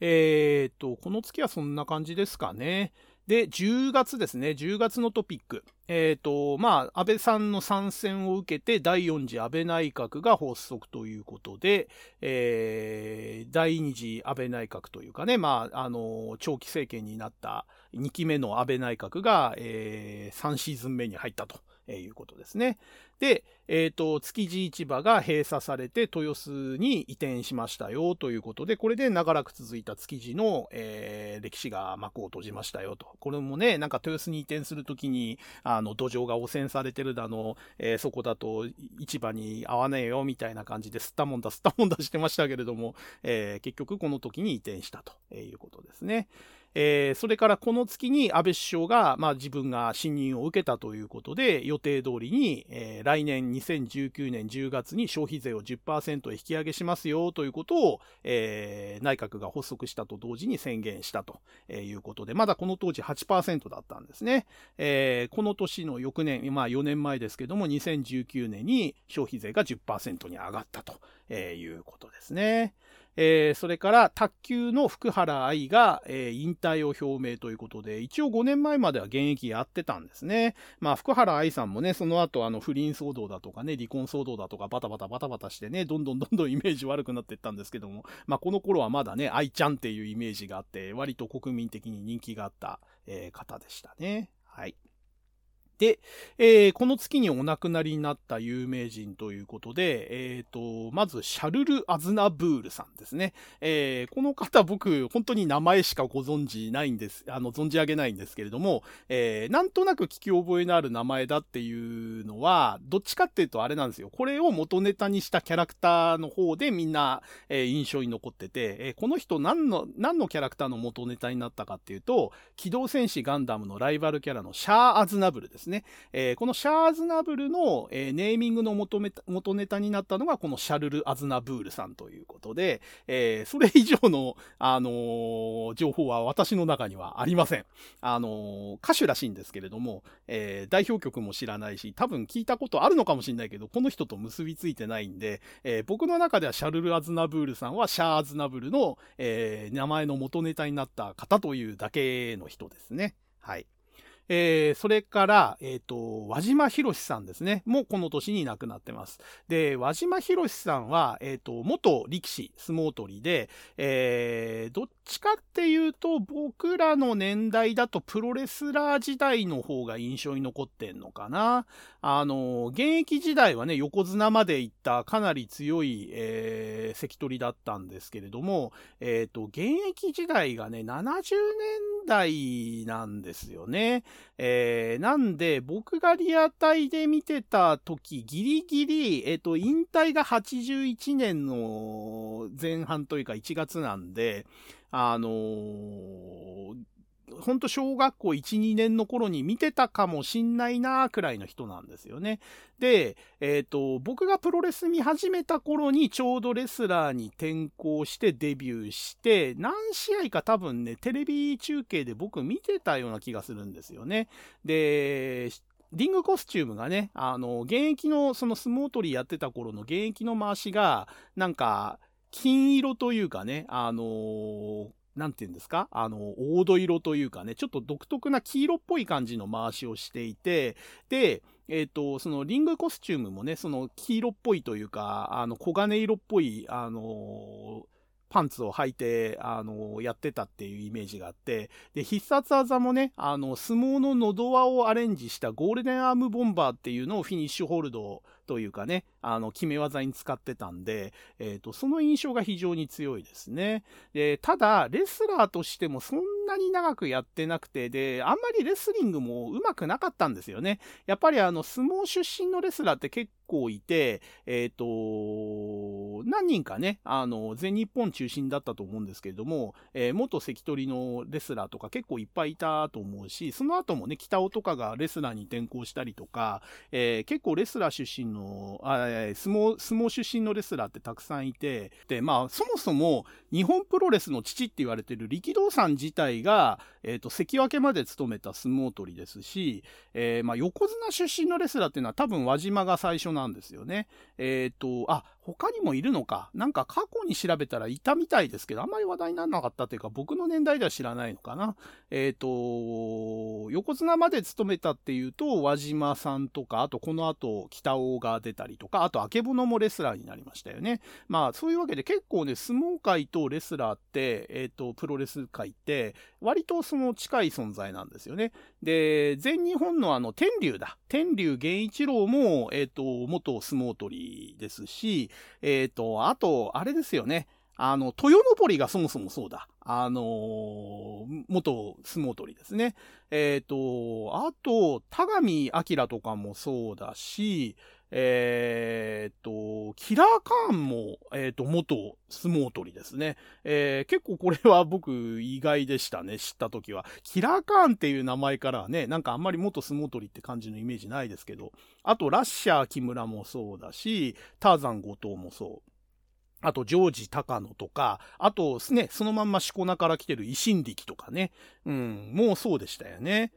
えー、あと、上田馬之助、剣道長崎、木村健吾。うん、寺西勇とか、えー、この辺もそうですし、えー、あと、あれでしたよね。あの、外人レスラーが転向したのもあったよな。えっ、ー、と、南海流とか、えっ、ー、と、ジョン・テンタですね。えっ、と、元琴天山とかね。あの辺も結構、あのありましたね。えー、まあ、そんな感じで、あとあれか。えっ、ー、と、格闘家に転向したのも結構いたと思うけど、まあいいや。えー、まあそんな感じで、えっ、ー、と、まあ大相撲から、えっ、と、そのレスラーに転向したって方は結構いたんですけども、僕らの年代ではその代表的なのがこの輪島さんかなという感じですね。はい。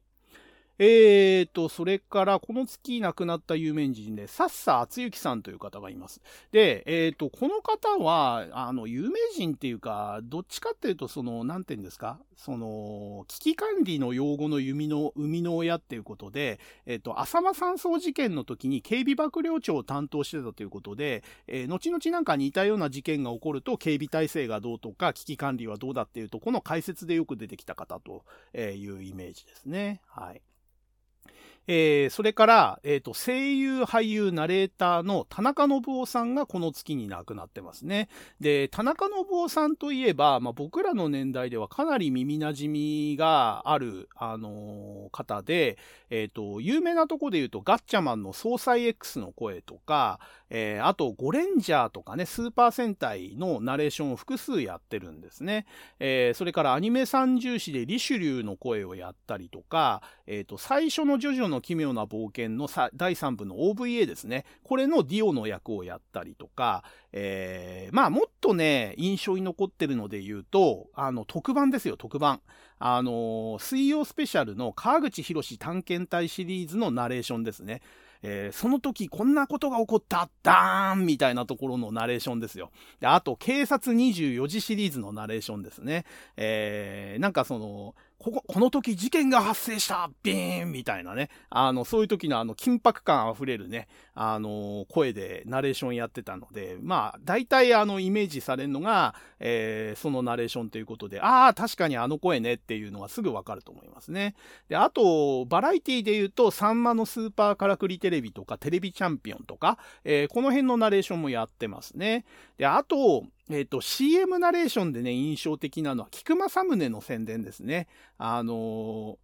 男には飲みたい時がある、うまい酒があるみたいな感じのね、あのー、すごい淡々とした語り口で渋い声で、えー、菊正宗の CM を80年代から90年代ぐらいですかね、えー、長きにわたってね、菊正宗のナレーションをやってたりとか、あと、夕刊富士っていう、その夕刊誌が出た時に、フジテレビですっごいスポット CM が大量に流れてた時期があるんですけども、えー、なんかその時のね、CM のナレーションですね。男のドラマがある、女のドラマがあるみたいなね。あの、なんかあの、彫刻の美術館のそのなんか男女が絡み合ってるようなその彫刻を背景にしながら、あの、夕刊富士の CM をナレーションで流してたりとかね。あの、すごくあの、印象に残ってる方ですね。はい。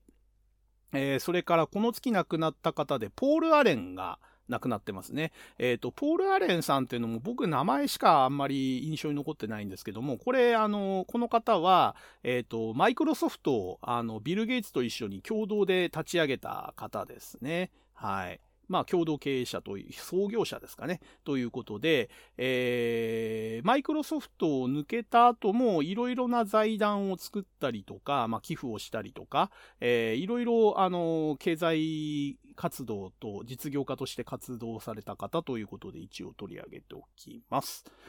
この月に、えっ、ー、と、亡くなってる方で、辻谷浩二さんがいらっしゃるんですね。声優さんですけれども、これも結構ね、訃報が流れた時はかなりショックでしたね。あのー、僕らの年代で辻谷浩二さんといえば、まあ代表作はおそらく、機動戦士ガンダム F91 の、えー、主人公であるシーブックアノーですね。えー、これが結構やっぱり有名じゃないですかね。で、それより前に、えっ、と、機動戦士ガンダムの初めての OVA ですね。オリジナルビデオアニメの、え機動戦士ガンダム、え0080えー、0080の、えー、ポケットの中の戦争っていうやつで、まあ主役級というかね、ほぼ主役のそのバーニーですね。えっ、ー、と、バーナード・ワイズマン。えー、この声でやっぱりちょっと有名になったというかね、あの、非常に印象に残ってる方じゃないかなと思います。まあそれ以外だとね、あんまりちょっと代表作っていうのはあんまりなかったような気がするんですけれども、まあ、あの、超有名なそのガンダムの中でね、あの、すごく印象に残る役をやってたということで、辻谷さんといえば、まあ、バーニーか、えー、シーブックかと。いう感じの方で。で、まだ若かったんですよね。えっ、ー、と、まだ61てなかったんじゃないかな？56歳ぐらいでお亡くなりになっちゃってて、で、これもね、結構突然だったんですよ。脳梗塞で亡くなっちゃってて、全然その前日というかね、直近まで普通にあの、立木文子と、えっ、ー、と、ライブやろうぜとか、打ち合わせしてたりとか、あの、全然その舞台とか、ライブとかやろうぜっていう打ち合わせを普通にやってて、えー、突然脳梗塞で死んじゃったとえいうことで、ちょっとびっくりしましたね。うん。だからやっぱりね、人間いつ死ぬかわかんないんですよね。こうやってね、不法で死因とかをまとめてみてると、本当にね、前兆なくね、突然亡くなられてる方ってのが結構いるんで、やっぱりね、ちょっと死ぬっていうのは自分で選べない、えー、時間と場所は選べないから、いつ死んでもおかしくないなっていう覚悟で、やっぱり生きていくのが大事なのかなっていうふうに、えー、思いますね。はい。えーと、それから作家の穂積隆信さんがお亡くなりになってますね。まあ、この方、あのー、僕らの年代ぐらいしかあんまり、あの、知られてない方だと思うんですけれども、まあ、あの、一言で表すと積み木崩しの方ですね。あのー、この方自身は俳優さんをやってて、まあ、芸能界で働いてた方なんですけれども、まあ、あの、自分の娘とのコミュニケーションがうまくいかなくて、えっ、ー、と、娘さんが不良になっちゃって、えー、その様子を、えー、まあ、赤裸々にですね、えノンフィクションということで、積み木崩しっていう形で、えその親子のごたごた、家庭内のごたごたを小説というかね、そのノンフィクションで発表して、えそれがドラマ化されたり映画化されたしてたりして、当時の大ヒットになったわけですけども、え家庭内のごたごたを世間にさらして、それで儲けるのかっていう批判も多くて、で、結局娘さんもね、その後和解したりしなかったりって話もあったみたいですけれども、えー、和解はしなかったのかな？奥さんがね、結局、最後は自殺しちゃうんですよね。で、えー、娘さんもその後に、まあ、ちょっと死因はよくわかってないけれども、若くして亡くなっちゃったということで、えー、結局ね、この、なんか、あの、積み木崩しっていうので、名前も売れたし、まあお金も入ったんだけれども、本当に家庭としてそれで幸せだったのかなっていうのは、なんかいろいろ、えー、なんか考えさせられる人生だったと思いますね。はい。えっ、ー、と、あとですね、これは 個人的な、あの、人なんですけれども、服部信明さんっていう方がね、あの、この月にお亡くなりになってて、この方は誰だっていうの多分ね、あの、この独り言聞いてる人はほとんどご存じない、あの、人物だと思うんですけど、この方ね、長らく茅ヶ崎市の市長を務めてた方なんですね。で、実はその市の直前まで現役で市長をやってて、えっ、ー、と、市長在任中にお亡くなりになっちゃったということで、あの、一応取り上げておきます。えっ、ー、と、前も話したかもしれないですけど、僕、あの、社会人になって、しばらく、結婚前までずっと茅ヶ崎住んでたんですよね。なんで、えっ、ー、と、僕が、あの茅ヶ崎に住んでた頃に市長やったのがこの服部信明さんで、まあ、あの、僕が茅ヶ崎を離れた後も死ぬまで、あの、本当に死ぬ前日というか死ぬ当日まで市長を務めてたっていうことで、まあ一応、あのお名前も存じ上げてるし、投票にも行ったことがあるんで、一応ここで取り上げておこうかなという感じですね。はい。えーと、あとですね、この人もちょっと取り上げるかどうか 迷ったんですけども、ネタ的に面白かった、面白かったって、まあ人のね、生き死にをちょっと面白がっちゃいけないんですけれども、ちょっとネタとしてね、あの取り上げようかなと思ったのが、マリオ・セガールさんという方がこの月に亡くなってるんですね。で、マリオ・セガールってなかなかな名前だなと思うんですよ。日本人にとってはね、特に。で、えっ、ー、と、これね、ネタでも何でもなくて、えっ、ー、と、任天堂のマリオの名の元ネタになった方だと言われてる方みたいで、まあ、マリオのね、その語源っていうのは諸説あるんですけれども、まあ、その中の一つとして、えっ、ー、と、このマリオ・セガールさんが、えっ、と、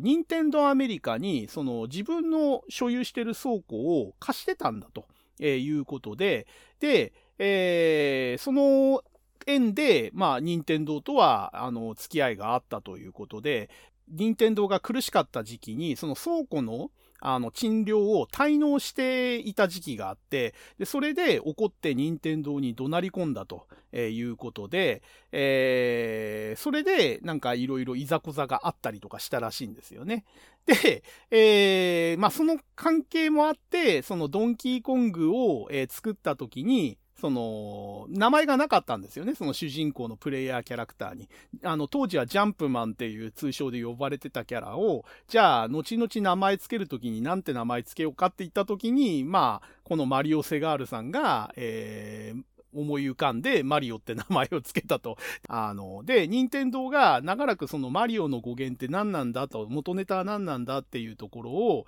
えー、あんまりこう公表してなかったんだけれども、えー、つい最近ですかね、10年くらい前に、えー、このマリオの名は実はこのマリオ・セガールさんにちなんだものなんだよってことを、なんか公式に、あのー、発表というか認めて、えー、結構話題になったと。えー、いうことらしいですね。で、まあ、あの、おまけですけれども、そのセガールっていうのがね、セガファンにとってはね、マリオのその名字がセガールなんだみたいなね、ところでちょっとクスッとくるというかね、あの、そこでちょっと引っかかるところかなっていう感じがしますね。はい。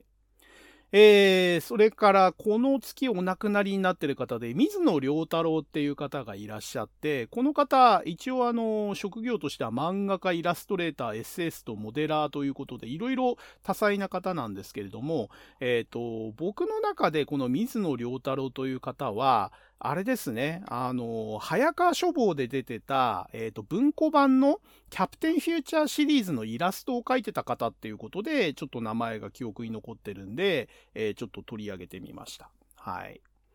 えー、っと、あと2ヶ月ですね。えー、っと、11月。えー、っと、もう2時間半来てますけども、まだやりますよ。えー、11月は、えー、何があったか。えー、まず日産のゴーン会長が逮捕されたということで、これが5年前なんですね。もっと昔かなと僕は思ってたんですけども、5年前の出来事なんですね。結構最近っちゃ最近ですね。はい。えー、それから2025年の大阪万博の開催が、あ開えっ、ー、と、2025年の大阪万博の開催が決まったという月になります。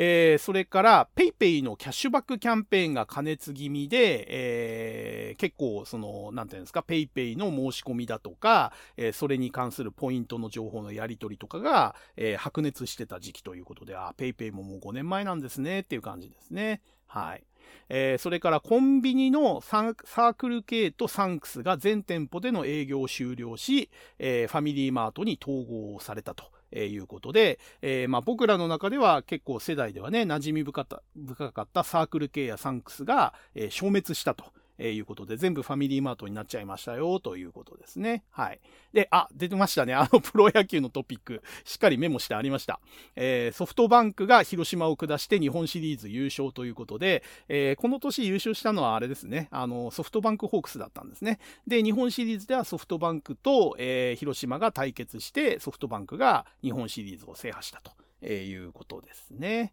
はい。えー、それからサッカーの川口義勝が、えー、引退をしましたよということで、えー、僕の中ではね、サッカーの日本代表のキーパーって言ったら川口っていうイメージがすごく強かったんですけども、もうすっかりね、サッカーも見なくなっちゃったんで、選手に言うといいんですけども、川口この年に引退してたんですね。はい。で、えー、この月にお亡くなりになった有名人ということで、えー、まずレイモンド・チョウさんですね。えー、この方は映画プロデューサーですね。ゴールデンハーベストっていうあの香港映画のプロデューサーで、えっ、ー、と、ゴールデンハーベストっていうとね、ブルース・リーとかジャッキー・チェンで、カンフー映画ブームを巻き起こした会社ということで、えー、この方がプロデュースした映画、結構ね、あの知らずに見てるか、あのことが多いんじゃないかなと思いますね。で、ハリウッドにもキャノンボールっていう映画で進出してたりとかして、まあ、レーモンド・チョウさんっていうのはね、あのある程度、なんかその映画に詳しい人だったら、えー、何度かあの見てる方になるんじゃないかなと思います。はい。えーと、それから、スタンリーさんがこの月に亡くなってますね。で、スタンリーもね、日本人に知名度があるかどうかっていうと非常に微妙なんですけれども、えー、アメコミが好きな人にとっては、まあ、神様みたいな人でだと思いますね。えーと、近年のあの、マーベル・シネマティック・ユニバースにもカメオ出演してるんで、えーと、MCU シリーズね、よく見てる方にはおなじみの方かなと思いますけれども、えーと、この方何やった方かっていうと、1960年代にマーベルコミックで、えっ、ー、と、スパイダーマンとか X メンとか、今につながるそのアメコミの原点みたいな漫画の原作を手掛けてた方なんですね。で、この方が原作を手掛けた頃からちょっとアメコミ人気が復活したというか、あの、新世代に突入したみたいな、えー、感じの扱われ方をされてて、えー、まあ、売れっ子原作者ということで、えー、非常にこの方がそのマーベルの人気を、えー、決定づけた、えー、方っていうふうに、え言われてる方ですね。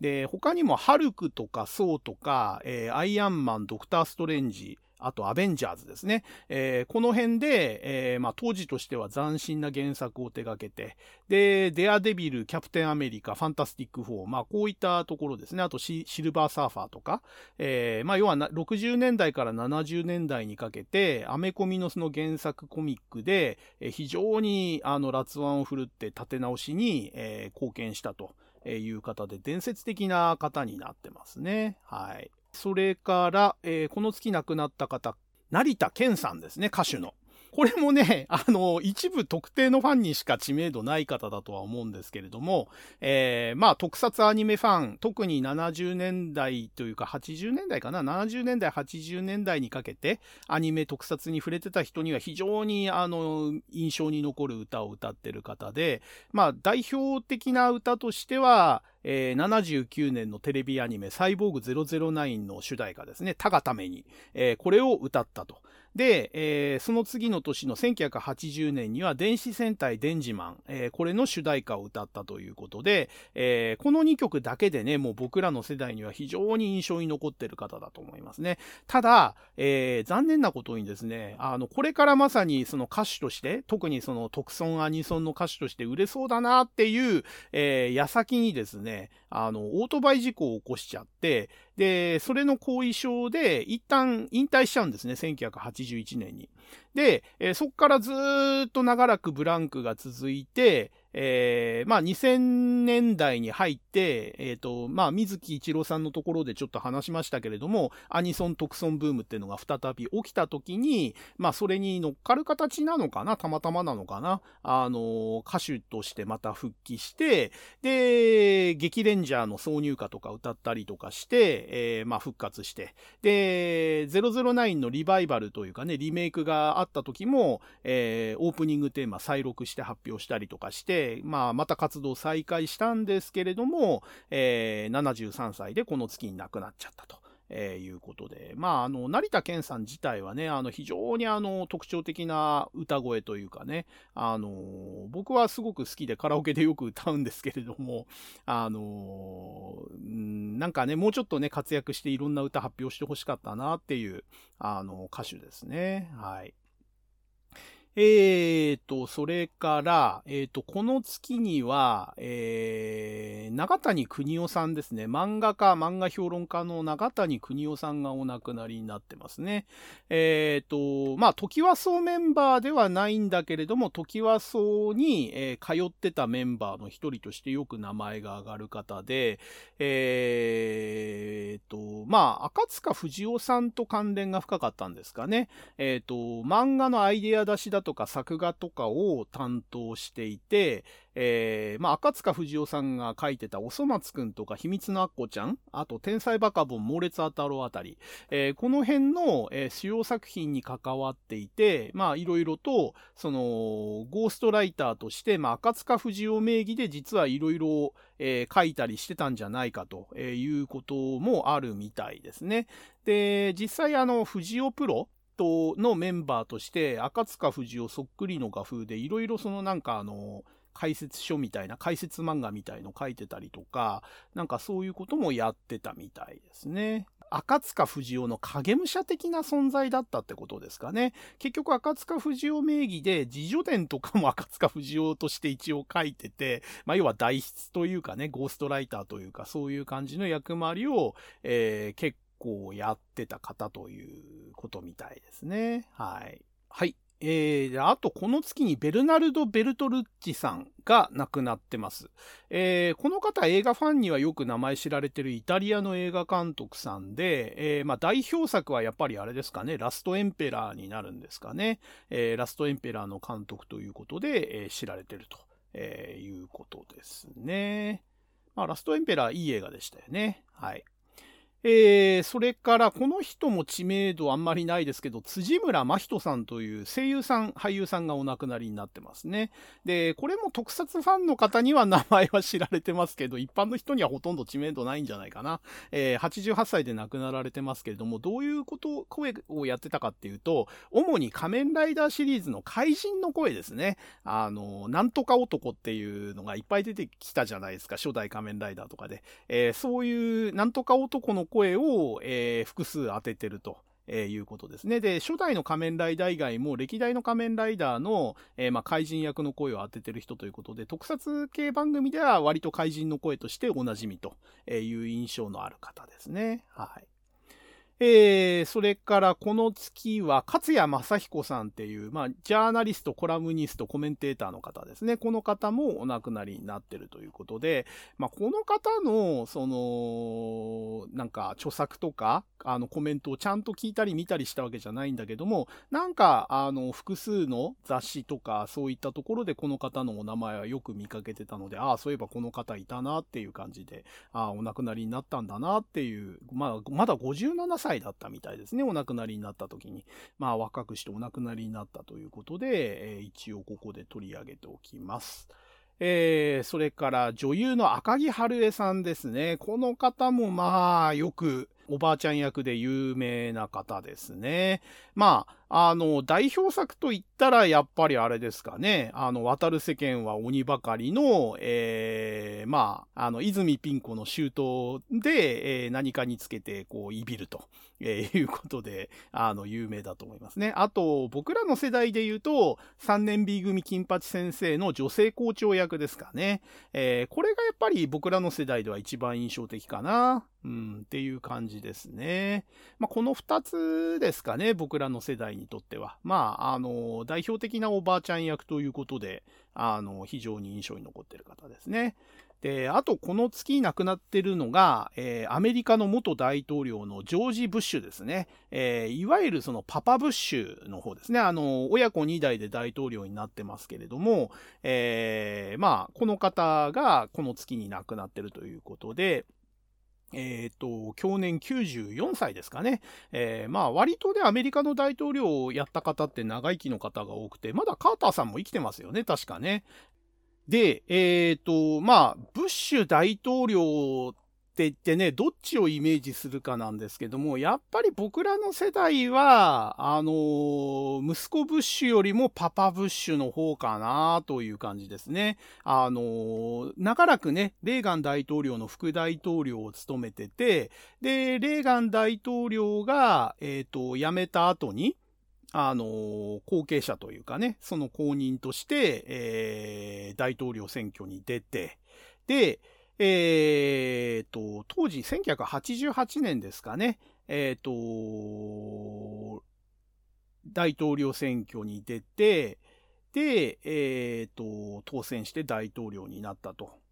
で、まあ、この方の時にね、ちょうど冷戦が終結して、えー、湾岸戦争をやって、みたいな、結構ね、世界が激動してる、えー、タイミングで、あの、大統領になってたので、えー、割とね、印象に残った、え、大統領ですね。えっ、と、出番もね、露出も多かったし、あの、ちょうどね、あの、劇的な時期だったということで、あの、非常にまあ、歴代の大統領の中では、僕の中ではやっぱりね、あの、80年代から90年代っていう多感な時期にね、あの、大統領になった方っていうのは非常に印象に残ってて、えー、やっぱりレーガンとかブッシュとかクリントンとか、えー、このあたりが、え非常にアメリカの大統領としては記憶に残ってる方ですね。はい。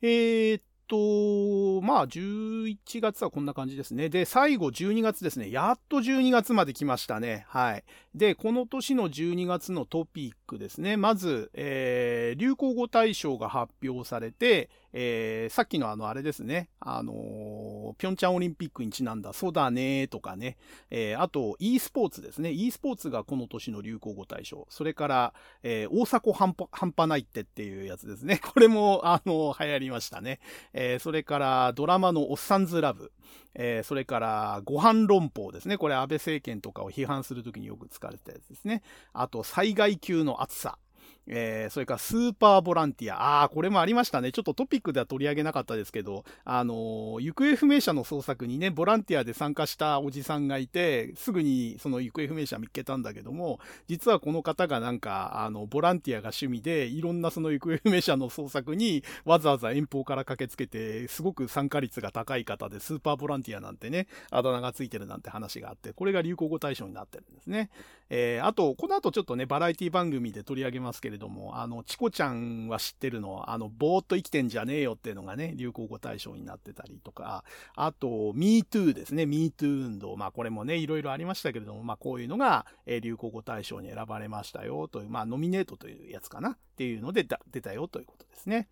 で、それから高輪ゲートウェイ駅の名称が発表されましたよということで、えー、開業自体は2年、2年後の2022年の春になるんですけれども、まあ、2年前に、えー、高輪ゲートウェイ駅っていうのが、えー、2年後に作られますよってことが発表されたのがこの月ということですね。えー、それから、えー、アメリカのその方向性に従ってですね、日本も、えー、ファーウェイと、えー、ZTE ですかね、要は中国系の、えー、機器を、えー、政府調達の対象から排除しますよということが発表されたということで、まあ、それに従って国内の携帯大手3社ですね、NTT と au とソフトバンク、ここも、えー、通信設備から、えー、この2社を排除しますよということを発表して、まあ、あのー、この年の前半のね、その尖閣諸島の、えー、緊張感の高まりと合わせて、まあ、アメリカの方も中国排除を進めるという流れになって、日本も、えー、中国との関係をちょっと、えー、緊張感を持って対応するという流れになってきた象徴的な出来事の一つですね。えー、それから札幌で不動産店舗でスプレーのガス抜き作業をやってた時に誤って爆発事故が起きちゃいましたよって、あ、こんなのもありましたね。はい。で、それからこの年の、えー、漢字一文字ということで、災いですね。災。えー、これがこの年の、えー、漢字に選ばれたよということですね。えー、それから日本が、えー、IWC、えーまあ、国際捕鯨委員会を脱退しましたよということで、えー、長らく、まあ、捕鯨禁止に対して反対をするために、あえてその捕鯨委員会の中に残ってそこで意見表明をしてきたんだけれども、もうこれ以上ここの委員会に入ってて、えー、捕鯨禁止を、えー、捕鯨禁止に対して抗議したり、えー、対策案をえー、要はデータに基づいて捕鯨はしても大丈夫なんだ、するべきだっていう主張が全く受け入れられないということがはっきりしたために、まあ、日本はもう捕鯨委員会はやめますよと、もう独自の、えー、クジラの漁業を続けますよっていうことで脱退したということで、まあ、一つの転換点に、えー、なったタイミングかなという感じですね。えー、それからこの月、ジャワスマトラで、えー、津波が発生したということで、これもね、あの映像で残っててすごく話題になりましたね。はい。えー、それから、クラブワールドカップサッカーでレアルが史上初の3連覇を達成ということで、まあサッカー見てないんでこれもトピックとして取り上げるだけということですね。えー、それからハブ竜王ですね。が、えー、まあちょっと国民栄誉賞を受けた年と同じ年になっちゃうんですけれども、えー、ついに疾患してですね、えー、27年間続いてたタイトル保持が途絶えて、えー、無冠になるということで、27年ぶりに、えー、無冠になってしまったということで、まあ5年前にね、この状況にハブ流、ハブさんがなった時は、いよいよハブさんも終わりかと。えいう印象を持ったんですが、え2023年現在でまさかまさかの、え羽生さんの復活が続いていて、え今、え藤井さん、藤井さんに、飛ぶ鳥を落とす勢いの藤井さんに対抗できるのは、羽生さんぐらいじゃねえのっていうぐらいの復活ぶりを今、えー、やってるというのが、この5年間でね、どれだけ、えー、大きく事態が動いてるかっていうのを象徴する感じでね、えー、まさかね、5年前のこの羽生さんの疾患してしまったという状況から、5年後にね、こういう状況になってるっていうのは誰も予想できなかったんじゃないですかね。はい。で、えー、この月にお亡くなりになった方ですね。まず、えー、プロレスラーのダイナマイトキットですね。えー、僕らの年代では割と知られてた方で、えっ、ー、と、あだ名がね、爆弾小僧なんて、まあ、そのままですよね。ダイナマイトキッドなんで、そうなんですけれども、えー、割とね、あのー、この当時の、あの、巨漢揃いのレスラーの中では、正統派というか、ジュニアヘビーの体格で、えー、筋性の取れたスタイルでね、筋骨隆々という感じで、あの、マッチョ型の、えー、レスラーで、僕も割とね、あの、好きでよくこのワールドプロレスリングですね、当時の、あの、夜に中継され、中継というか録画中継の、えー、その番組でよく見かけてね、えー、そんなに派手さはなかったと思うんですけれども、えー、割とね、正統派のストロングスタイルのあのレスラーという印象で、あの、名前もね、ダイナマイトキットってなかなかかっこいいリングネームだったんで、僕は好きでよく見てたレスラーでしたね。まあ、そのうちね、あの、薄い知識でね、80年代のプロレスを語るみたいなテーマをやった時にね、ちょっと改めて取り上げたいかな、みたいな、あの、感じのレスラーですね。はい。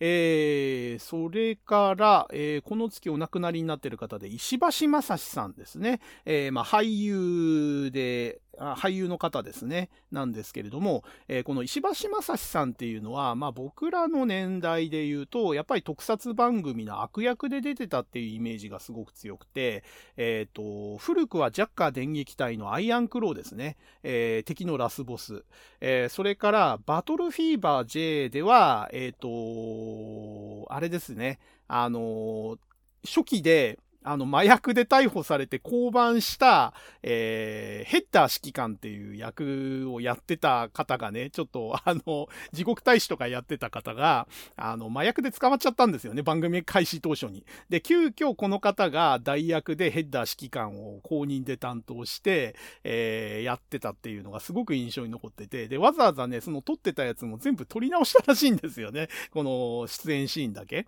で、あと、科学戦隊ダイナマンで、えっ、ー、と、カー将軍っていう、やっぱり敵の最高幹部みたいのをやっていて、このカー将軍がね、なかなかあの、かっこいい、あの、白塗りの、あのー、装束なんですけれども、なかなかね、あの、武人らしいかっこいい役で、悪役ながらね、結構人気があった、えー、感じですね。あと、高速戦隊ターボレンジャーでも確か敵幹部をやってたと思うんですけれども、僕ね、カーレンジャーはちゃんと、あ、ターボレンジャーか、ターボレンジャーちゃんと見てないんで、あんまりちょっと言及できないかなという感じですね。で、戦隊ものには他にもジェットマンとか激レンジャーにも、えー、出てたらしいんですけれども、ちょっとこの辺も僕はちゃんと見てないということで、まあ、いずれなんかね、戦隊もの見直していく中で、あのー、なんか思うところあったらまた取り上げようかなと、えー、思いますね。はい。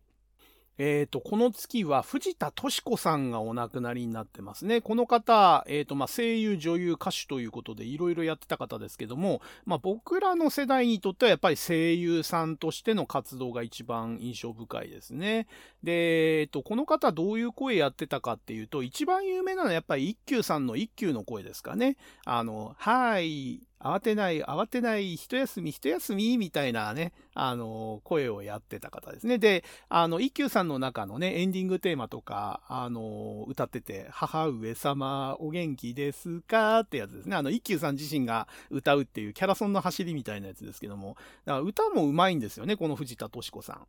えっ、ー、と、藤田敏子さんって、えっ、ー、と、少年役とか中性的な役が非常に多かったんですけども、えっ、ー、と、例外的なので、キャッツアイの木杉瑠衣さん、あの、三姉妹の長女役ですね。あの、一番上のお姉さん役。これはね、結構この方のキャリアの中では、えかなり異色というかね、あの、年上の色気ムンムンのお姉さん役みたいな感じで、これだけちょっとなんかね、あの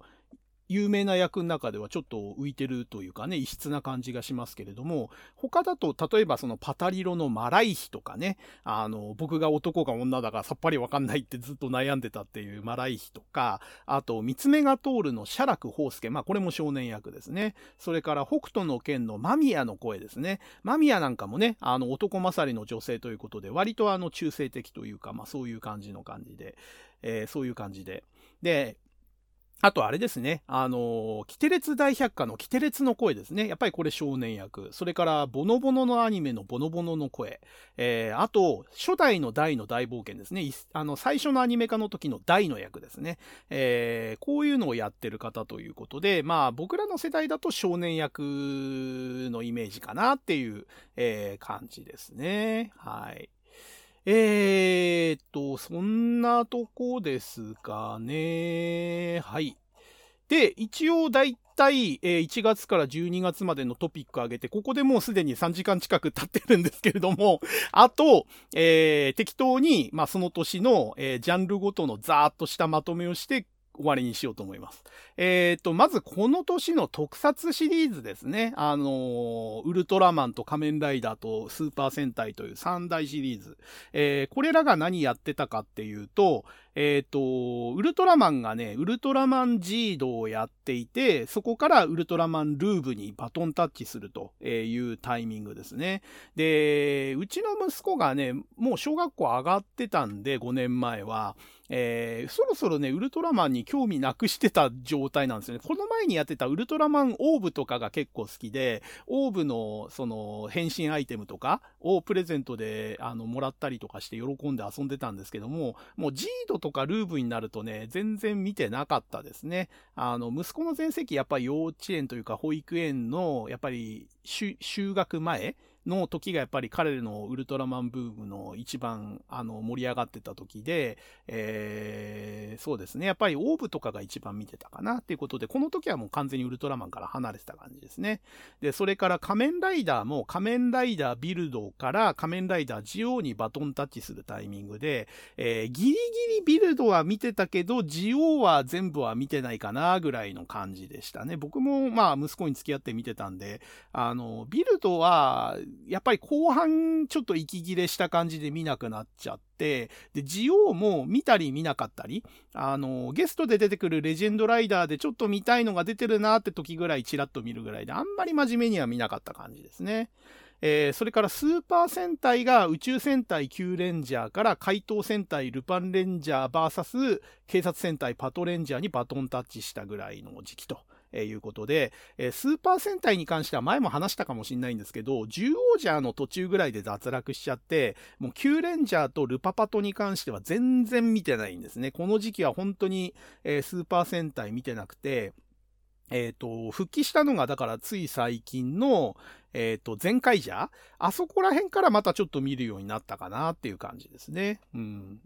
なので、まあ、この年はちょっと特撮シリーズに関してあんまりちゃんと見てないなという感じです。えー、それから音楽ですね。ヒット曲に関しては、米津玄師のレモンとか、乃木坂46のシンクロニシティ、えー、この辺が流行ったと。あと、ダパンプの USA ですね。USA ってやつですね。これ結構僕好きでしたね。それから、あいみょんのマリーゴールド。あと、風鈴のパプリカ。まあ、この辺もね、よく流れてた時期ですね。あと、星野源のアイデアとかね。えー、まあ、これ半分青いっていうあの朝ドラの主題歌に採用されてたみたいですけども、まあ、この辺が、えー、ヒットシングルでしたよと、えー、いうことですね。で、年間シングルトップ10を、えー、と集計すると、AKB48 が4曲、乃木坂46が3曲、で、欅坂46が2曲ということで、えー、トップ10のうち9曲が、えー、いわゆるその AKB 系と坂道系で、えー、ほぼほぼ独占してると。で、唯一、えー、トップ10にランクインしたのが、キングプリンスが1曲だけと。えー、いうことで、えー、で、僕がね、DSK48 を始めた時期っていうのからもわかる通り、えー、まだね、あの、48系、AKB 系が、えー、人気があった頃だったんですね、5年前が。で、ところがこのシングルのランクイン曲見てもわかる通り、AKB が4曲で坂道系が5曲っていうことで、ちょうど AKB ブームの最末期頃なんですよね。で、えー、坂道系のグループがどんどんどんどんその人気が上がってきて、えー、この次の年の2019年くらいからですかね、あの、完全に人気が逆転して AKB が衰退し始めて、坂道系グループが全盛期になっていくという、ちょうどその境目の時期なのかなっていうのが2018年の、えー、音楽シーンの状況という感じですね。えー、それから映画ですね。この年の映画、主なものですと、えー、先ほど、えーと、取り上げた万引き家族ですね。えー、それからカメラを止めるなですね。いわゆるカメ止めってやつですね。えこれね、僕どこで見たんだっけかな？映画館で見たかな？それともアマパラに来てから見たかな？ちょっとね、どっちだか忘れちゃいましたけども、えっ、ー、と、映画館で見たような気がするな。これね、最初見たとき、あ、違う。これ、これこそまさに飛行機で見たのか。だから飛行機の中の映画で、万引き家族とカメラを止めるのは、両方ともこれ飛行機の中で見たんですよ、移動中に。でね、亀止めはね、やっぱり最初見た時ね、そのミスリード具合とか脚本の流れが非常に面白くて、あ、これは邦画でもいい映画が出たなっていうふうに非常に思いましたね。だから、この年、僕あんまり映画、最近の映画って積極的に見てないんですけれども、えー、亀止めとね、万引き家族に関してはね、あ、邦画もやるじゃんって、なんかその方向性によっては、邦画でも面白い映画作れるんだなって、ちょっと見直したきっかけになった映画でしたね。はい。えーと、それから洋画で言うと、スター・ウォーズ最後のジェダイが放映されて、あと、グレイテスト・ショーマン、えー、それからアベンジャーズ・インフィニティ・ウォー、えー、ジュラシック・ワールド・炎の帝国、えー、ミッション・インポッシブル・フォールアウト、えー、レディープレイヤー1、ボヘミアン・ラプソディ、まあ、この辺が公開された年と、えー、いうことですね。で、この中で言うと、僕がちゃんと見てるのは、レディープレイヤー1とボヘミアン・ラプソディ、この 2, 2編ですね、2作ですね。えっ、ー、と、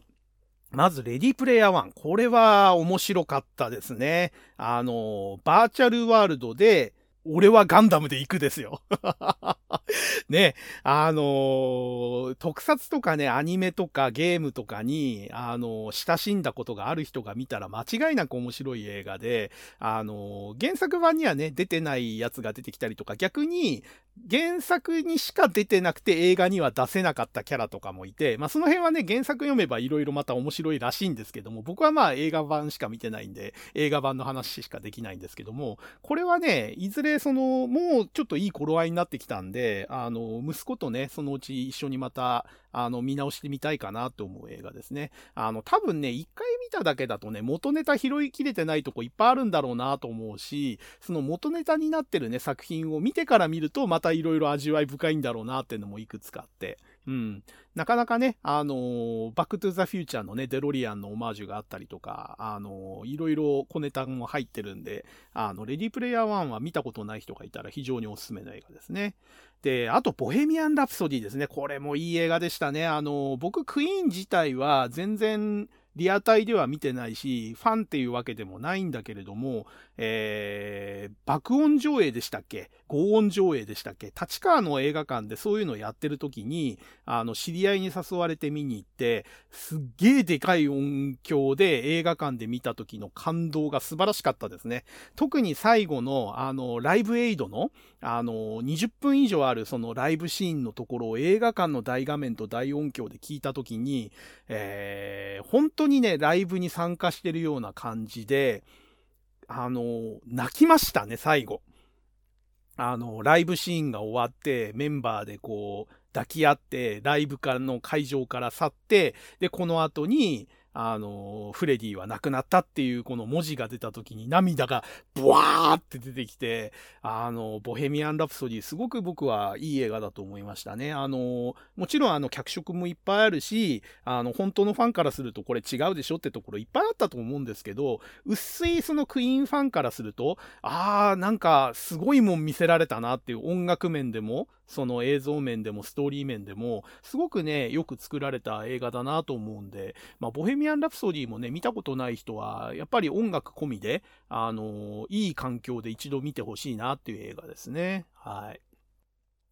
えーと、それからバラエティ番組ですね。この年始まったバラエティ番組で、まあ、流行語大賞にも選ばれたチコちゃんに叱られるですね。まあ、これもう5年前なんですね。まあ、もうちょっと前からやってるような気がするんですけど、うん、意外とそんなにまだやってないんだなっていう感じで。まあ、これもね、いろいろその物語の取り上げ方、あの、その、えっ、ー、と、諸説ありますっていうね、取り上げ方とか、あのー、なんかその辺のトピックの、あの、正解出しが非常に強引ということで賛否両論ある番組ですけど、まあなんかね、物事に対して疑問を持って、それに対していろんな回答を、えー、調べたりするっていうところでは非常に面白い試みの番組なのかなっていうふうには思いますね。えー、あともう一つ、相席食堂ですね。これ、千鳥が、あの、司会やってるバラエティですけども、これもこの年に始まってるということで、えっ、ー、と、僕の知り合いでね、すっごく相席食堂面白いから見て見て見てってアピールしてくれる方がいて、えー、僕も見たいな見たいなと思ってるんですけれども、なかなかちょっとね、あの、見るタイミングっていうか、踏ん切りがつかなくて、まだ見てないんですよね。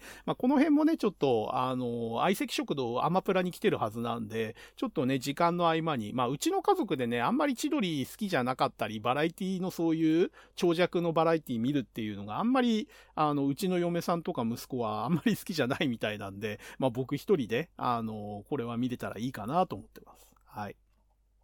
えー、それから NHK の朝の連続テレビ小説ですね。いわゆる朝ドラ。えー、この年前半が半分青いですね。えっ、ー、と、長野芽衣と佐藤健の、え主演でやったやつ。で、後半が、え満腹で、えっ、と、半分青いは割とあんまり評価が良くないやつですね。で、逆に満腹は、えっ、と、朝ドラ史上最高じゃないかっていう評価もするぐらいかなり評判が良かったやつで、えまあ、万引き家族もそうでしたけれども、この安藤桜がね、一気にこう、あの、ブレイクしたというかね、あの、評価が高まったあのドラマじゃないですかね。まあ僕、両方ともね、この時期ちょっと朝ドラ見てなかったんですけれども、まあ評判聞く限り満腹はちょっとどっかのタイミングで何らかの形で見たいなと思いますけど、アマプラには絶対来ないんですよね。これは NHK のやつなんで。だから NHK のアーカイブでしたっけ？あれをなんか有料契約かなんかするか、まあ BS かなんかで再放送やってるタイミングにうまく合わせてみるのがいいのかなと、えー、思ってます。満腹はね、なんかすごく評評判いいんで、ちょっと興味はありますね。はい。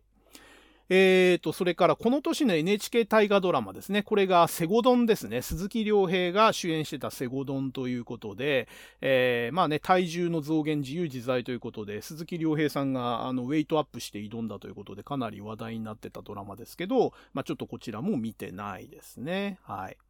で、えー、この年話題になったアニメということで、ざーっと上げていくと、えー、シンカリオン、ポプテピピック、カードキャプターさくらクリアカード編、バイオレット・エヴァーガーデン、ゲゲゲの鬼太郎第6作、えー、それから、ウマ娘プリティダービー、えー、キャプテン翼の2018年版、えー、それからガンダムビルドダイバーズ、で、えー、先ほどもちょっと取り上げた銀河英雄伝説の新版ですね。えー、それからルパン三世のパート5、えー、僕のヒーローアカデミアの第3期、えー、ゴールデンカムイの第1期、おしり探偵の第1期、あ、おしり探偵って5年前にスタートしてるんですね。えー、それからバキの第1期、えー、バナナフィッシュ。これもあれですね。あの、ちょっとかなりキャラデザ変えたアニメ化でしたね。えー、それからゾイドワイルド。ゾイドもね、なんか久々の復活って感じで、ちょっと話題になってましたね。あと、深夜天才バカボン。これね、なんか知んないけど、息子がハマって、まだ小学校上がったばっかりなのにね、ゲラゲラ笑いながら見てましたね。うん。なんかちょっとね、実験的な感じの、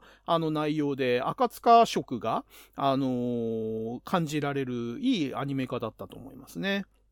えー、それからハイスコアガールですね。これもね、見たい見たいと思いながらずっと見てないやつですね。えー、それから進撃の巨人のシーズン3。これも僕ずっと見たいと思ってるけど見てないやつ。えー、それからゾンビランドサガ。これね、去年ですかね、なんか嫁とね、息子がなんか見るアニメないかなって言って、第1話見てからなんかハマってずっと最後まで見てましたね。なんかあの、ゾンビだけで構成されたアイドルグループで、ゾンビであることを隠しつつ、アイドル活動を続けるみたいなやつで、えー、結構ね、あのー、エキセントリックというか、あの、突飛な設定でやってたやつで、だけどちょっと感動シーンとかもあるみたいなね。あの、主体はコメディというかギャグなんだけれども、えー、ところどころにちょっと、あの、グッとくるエピソードを挟んでっていう感じで、なかなかそこのギャップで見せるアニメで、僕は嫁と、あの、息子が、あの、見てる横でちょこちょこ盗み見する程度だったんですけども、まあまあ、あの、なかなか面白いアニメだったなと思いますね。えー、それから、ジョジョの奇妙な冒険、黄金の風、えー、これ、シーズン4第5部ですけれども、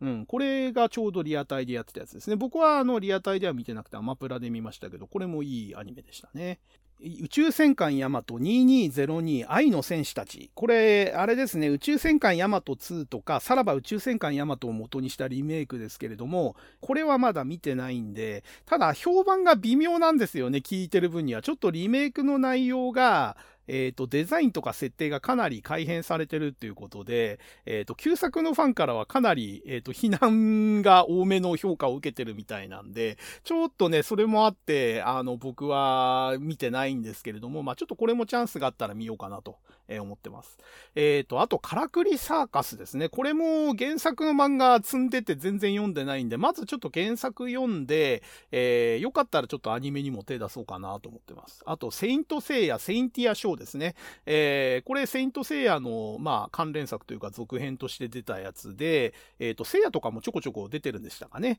あのー、これはね、もう、セイントセイヤはもういいかなっていう感じがするんで、えー、まあ、セイントセイヤもね、いずれちょっとテーマで取取り上げようと思うんで、そこでちょっと触れられたらいいかなと思います。まだ見てないですけどね。えー、それから漫画ですね。この年連載が終了した漫画ということで、えっ、ー、と、教会の輪廻ですね。えー、高橋留美子の、もうこれ終わってたんですね。なんか NHK でアニメやってましたよね。それの原作がこの年に終わってると。それから表現物ですね。これも結構面白い漫画で途中まで追っかけてたんですけれども、えー、途中から読んでなくて、今、電子書籍で積んでますね。なんで、これもちょっと、あの、途中まで、確かあの、えっ、ー、と、伊達政宗がね、出てくるところあたりまでは僕追っかけてたんですけど、そこから先を見てないんで、ちょっとこれはね、積んでる電子書籍で続きを見ようかなと思います。えー、それから超、あの、長期連載だったはぐれ雲ですね。これがこの年に終わってますね。あの、ジョージ秋山さんですね。この年まだ、あの、連載続けてて、この年に連載が終わったということで、これもかなり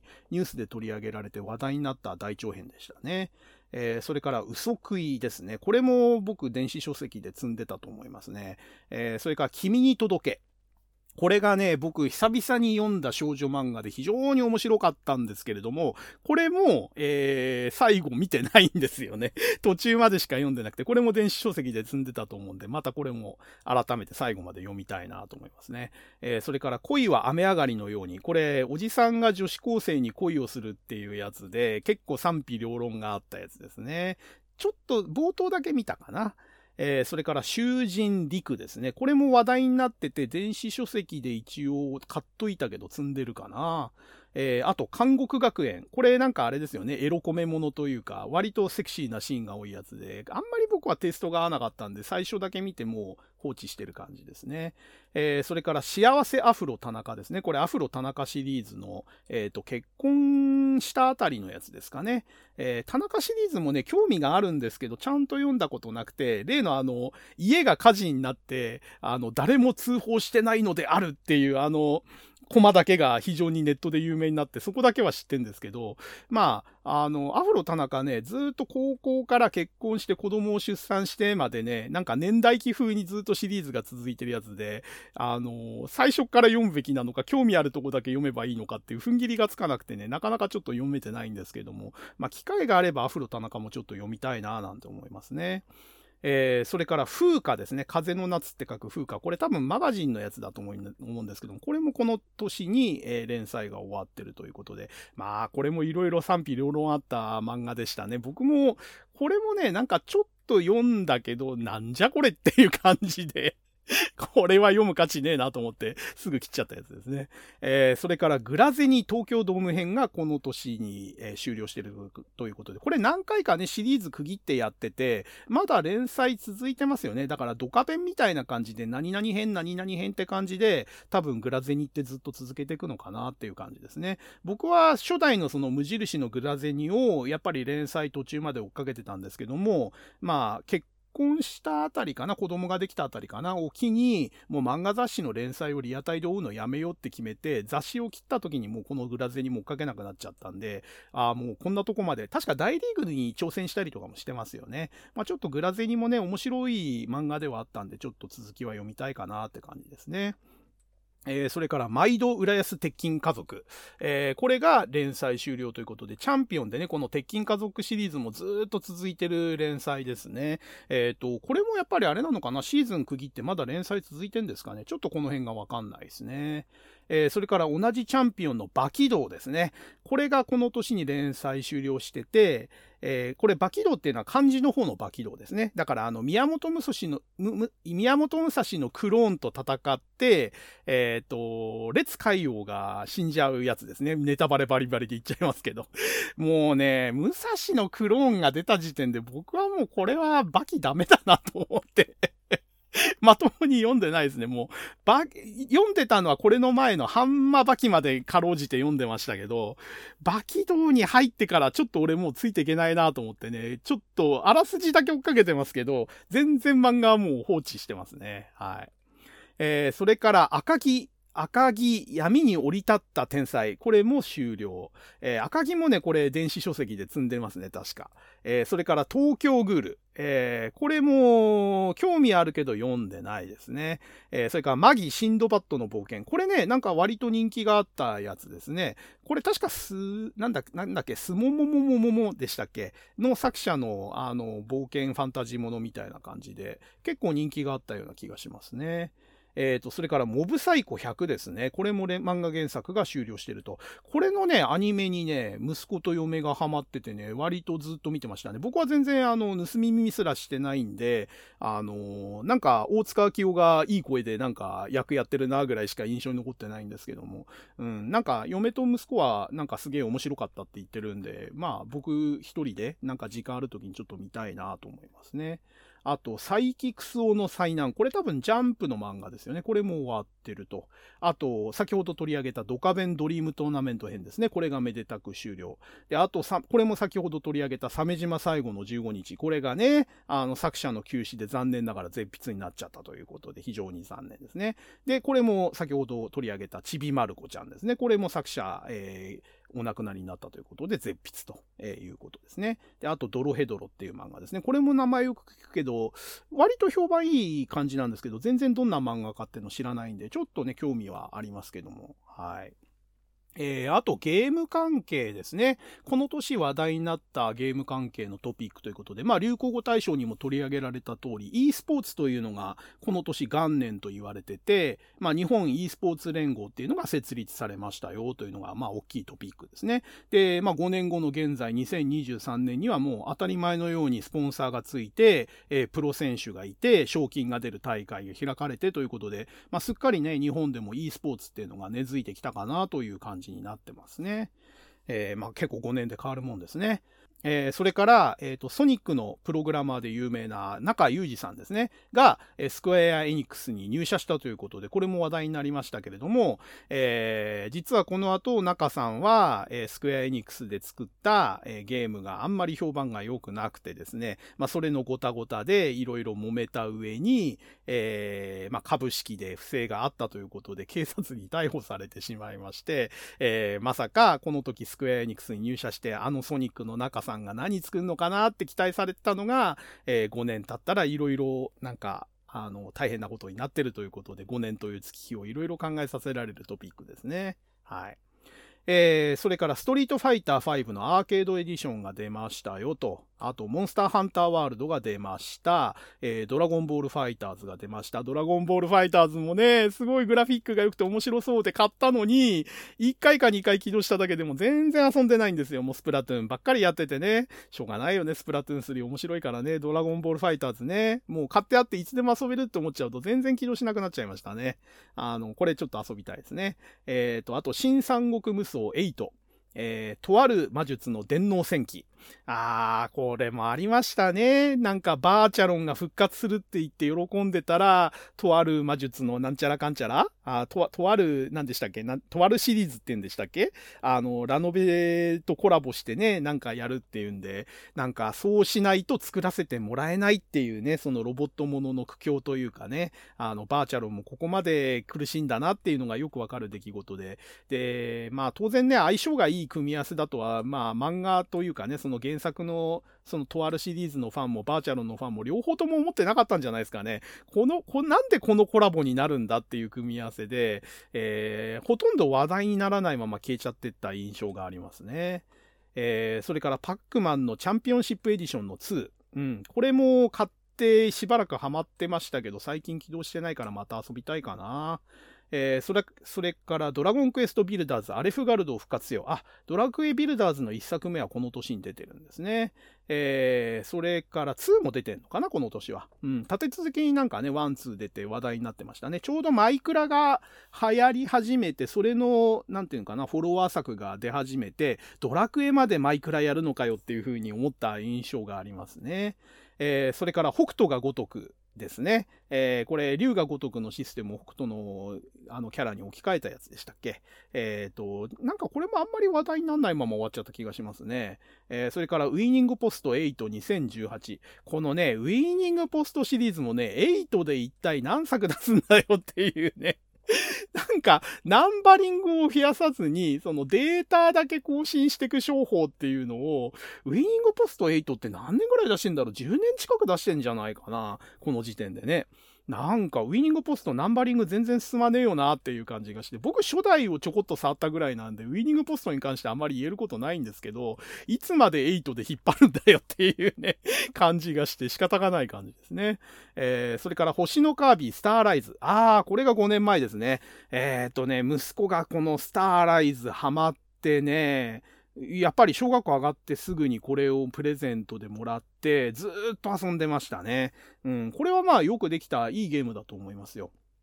えー、それからゼルダ無双ハイラルオールスターズデラックス。あゼルダも無双作るんだって感じでね、これも結構話題になりましたね。えー、それからススメキノピオ隊長。あありましたけど、これは全然手つかずですね。触れたことないですね。えー、それからソニックマニアプラス。あ、これはね、ちょっととだけ触りました。あのー、よくできてます。あの、さすがね、元同人で、えー、評判が良かったんで、セガが買い上げて公式化したっていうゲームで、えまあ、ソニックが好きな人が過去作オマージュでいっぱい作ったんだなっていうのがよくわかるやつで、えはっきり言って、あのソニックが公式で出してる 2D の続編よりよっぽど愛があるし、よくできてるゲームだと思いますね。あの、ソニックが好きで、買ってない人はね、このソニックマニアプラスは僕はおすすめですね。あの、非常によくできたゲームだと思います。えーと、それからアンダーテールですね。これすごく話題になってて、息子もこれクリアしたんですよ。で、えっ、ー、と、ゲームファンであればあるほど、過去のゲームのオマージュとか、その皮肉とか、あの、批判的だったり肯定的だった部分がすごいないまぜになったゲームシステムで斬新だなっていうのは、えー、息子のプレイをちょこちょこ脇で見てたり、息子が YouTube でその、その解説動画とか攻略動画を見てるの脇で見てて思ったんで、えー、アンダーテールはね、やろう、やろうって思いつつ、これもずっと後回しになってるやつですね。全部、スプラトゥーン3が悪いんや。はい、ってことで。えー、それからゼノブレイド2、黄金の国イーラ。えー、ゼノブレード2も出ましたよと。えっ、ー、と、それからソウルキャリバー6も出ました。えー、それから、ぷよぷよ e スポーツがこの年に出てるということで、まあ、あの、e スポーツ協会がね、できたということで、それに合わせて e スポーツバージョンのぷよぷよが出たと。えー、完全な連動企画ですね。えー、それから、ルイージマンションが出て、えー、大乱闘スマッシュブラザーズスペシャルも出ましたよということで、えー、前にもね、ちょっと触れたかもしれないですけど、僕、スマブラ全然面白さがわかんない人で、えー、ね、前からずっと話題になってるゲームだし、えー、一回触れてみようと思ってスマブラ買ったんですよ、これ。あの、大乱闘スマッシュブラザーズスペシャル。で、遊んだんですけど、何が面白いんだかさっぱりわかんないんですよね、これ。なんかね、広いフィールドでちっちゃいキャラがちまちまちまちま動いてね、で、攻撃、家計のぶっ飛ばし、C のでぶっ飛ばされたら、えー、崖に捕まってなんとか復帰しようとするけど、そっから蹴り落とされるみたいなね。なんか、ちまちましてて、キャラ度ごとの違いもよくわからんのですよ。で、スマブラめちゃくちゃハマってる人はハマってるんですけど、僕にとっては劣化スト2っていうイメージしかなくて、なんか技のバリエーションもないし、やることってぶっ飛ばししかねえんじゃねえのっていう、こういうこと言うとスマブラのファンにめっちゃくちゃ怒られるし、いや、それはね、あの、大ちゃんがやりこん、やり込んでないから分かってないんだよって、ハマってやり込めば絶対良さが分かるし、面白いよって言われて、何回かやったんですけど、やっぱりこれって、ただの運ゲーじゃねえのとか、ただの、あの、ボタンポチポチゲーじゃねえのって、ひたすらタイミング合わせてボタン押してぶっ飛んだら負けじゃ、だけじゃないのっていう感じがして、なんでね、合わないのかっていうと、多分ね、その技の一つ一つの重みとか意味が分かってないで、ただひたすらボタン連打してるだけだから多分面白くないんですよね。だからその辺が分かって遊ばないと、やっぱりこのスマブラっていうのの面白さが分かんないし、うーん、なんかね、どっかでスマブラの良さは分かりたいなって思って、もう一回チャレンジしようかなと思いつつ、でもスマブラだしな、俺には合ってないんだなっていう思いが強くて、あの、結局スプラトゥーン3をやっちゃうっていうね。もう僕のスイッチはね、ほぼスプラトゥーン3専用機になっちゃってるんで、まあ言うほど上手くもないんだけど、やってる時間だけは長いっていうね。あの、ガチマッチよりもね、あの、縄張りだけを延々とやってるっていう配信プレイヤーなんで、はい。あの、まあ、スマブラ3じゃないや、えっ、ー、と、スプラトゥーン3がね、あの、やってて、あの、面白い人はぜひ、あの、フレンド申請して、あの、一緒にあの、縄張りやりましょうということで、はい、よろしくということで。で、えー、この年のヒット商品というかね、あの、話題になった、えー、トピックということで、えー、TikTok がこの年話題になったよということで、もう5年前なんですね。えそれから PayPay を代表するスマホペイが、スマホ決済が、え流行したということで、いろんな各社スマホ決済サービスを始めたということで、で、まあ、それとね、連動してというか、同時に始まったのがサブスクリプションですね。まあ、定額利用サービスが本格的に始まって、あらゆるサービスが、まあ、定額利用になって、えー、月額とか年額で払うのが一般的になったよという感じですね。え、それからヒット商品としては、キリンビールの本キリンが、え、この年大ヒットして、え、年間3億分を売り上げるヒットになったと、いうことですね。えそれから無糖の強炭酸飲料が流行って、まあ、ウィルキンソンの炭酸だとか、えサントリーの南アルプススパークリングとか、あとカナダドライのザ炭酸ストロングとか、えこういったその無糖でかつ炭酸が強い飲料が大ヒットしたよという年になってますね。えー、それから ZOZO スーツですね。自動採寸の ZOZO スーツが、えー、ヒットしましたよとか、えー、あと、この年ですね、やっぱり VTuber ですね。バーチャル YouTuber ってのが、え話題になって、え流行りましたよということですね。VTuber5 年前なんですね。え、それから e スポーツ元年ということで、え、日本初のプロゲーマーが誕生したという年で、やっぱり e スポーツがこの年から始まったというのが非常にあのトピックになりますね。え、あと、えっ、と、8月頃の話題でも挙げましたけども、記録的な猛暑だったということで、え猛暑消費という言葉が流行って、要は、あの、暑さを回避する、えグッズとか、え商品が売れて、えこの年はエアコンの出荷が過去最高を記録したということで、エアコンの品不足なんかも話題になりましたよね。はい。えー、それから健康関係で言うと、えっ、ー、と、サバ缶がヒットした。まあ、健康というか食品関係ですかね。サバ缶がなんか話題になって、その頭が良くなるとか健康にいいとかって話題になって、えー、ツナ缶の出荷数をサバ缶が抜いたということで、サバ缶がそれぐらいヒットしたと、えー、いうことですね。確かに今年なんかやたらサバ缶が店頭に置かれてて、しかも結構な数で売れてたっていう印象がありますね。えー、それから5年前、この年は高級食パンブームということで、えー、やたらね、あのー、変な店名とかがついてる、えー、チェーン店とかがいっぱいできてね、えー、一斤1000円近くするような食パンが飛ぶように売れると。で、食パンを買うためだけに朝から行列作ってみたいなね、高級食パンブームがあったということで、まあ5年後の2023年は逆にね、その食パンブームが終わって今、えー、バッタバッタ、えー、食パン店が潰れてますよっていうニュースが流れてるんで、まあこれも時代の流れかなという感じですね。で、この年はあのタピオカミルクティーもヒットしたということで、もう街中にタピオカ店がウゴのタケノコのようにゾッコゾッコできてましたよね。もう同じエリアに3点4点できてるのも当たり前みたいな光景もあって、すごい競争が激しくて、あの、既存のね、食品店とかもメニューにタピオカのメニューで追加したりとかね、まあ、それぐらいの大ブームでしたね。まあ、これもね、えっ、ー、と、ブームが2年前くらいですかね。だから3年くらいで収束しちゃって、タピオカ店がバッタバッタ潰れて、まあ、その後にまた別な、あの、お店が入るみたいな感じで入れ替わりが激しくて、もうタピオカ専門店って、もう、ほぼほぼなくなりましたね。もう、僕が、あのー、行動してる範囲でもタピオカ専門店ってほぼほぼ見なくなっちゃったんで、まあ、ブームはまた終わっちゃったかなという感じですね。まあ、このタピオカブームも何年周期かで必ず繰り返してるんで、これも 10, 10年ぶりぐらいでしたっけ？今回のブームもね、この2018年のブームも。また10年ぐらいしたらまた流行るんじゃないですかね。大体その、あの、それを好む層が、えっ、ー、と、10年サイクルぐらいで、あの、ぐるぐる回ってるという感じなので、まあ、服の流行とかもそうですけど、またタピオカブーム生きてるうちにあと1回か2回あるんじゃないですかね。はい。えー、それからレトロデザインの厚底シューズ、ダッドシューズっていうのが流行したよということで、えー、厚底の、えー、シューズ履いてる人が多かったよという感じですね。あと、韓国初のチーズドッグであるハットグが、えー、ヒット商品として、えー、あったと。えー、それからゲーム関係で言うと、任天堂ラボですね。あの、例のあの段ボールを組み合わせてやるやつ。買いましたよ。僕も小学校上がったばかりの息子が喜ぶんじゃないかなと思って買ったんですけど、1回か2回遊んでお蔵入りですね、あれ。あの、組み立てるのが大変なのと、遊ぶたんびにしまってある場所から引っ張り出して、えー、ジョイコンをそれぞれの場所にくっつけて、体にくっつけてっていう、もうその準備だけで10分から15分かかるのがめんどくさすぎて、もう買う前からなんとなく予想はついてたんですけども、任天堂ラボはもう出落ち感もうありありというかね、これを毎日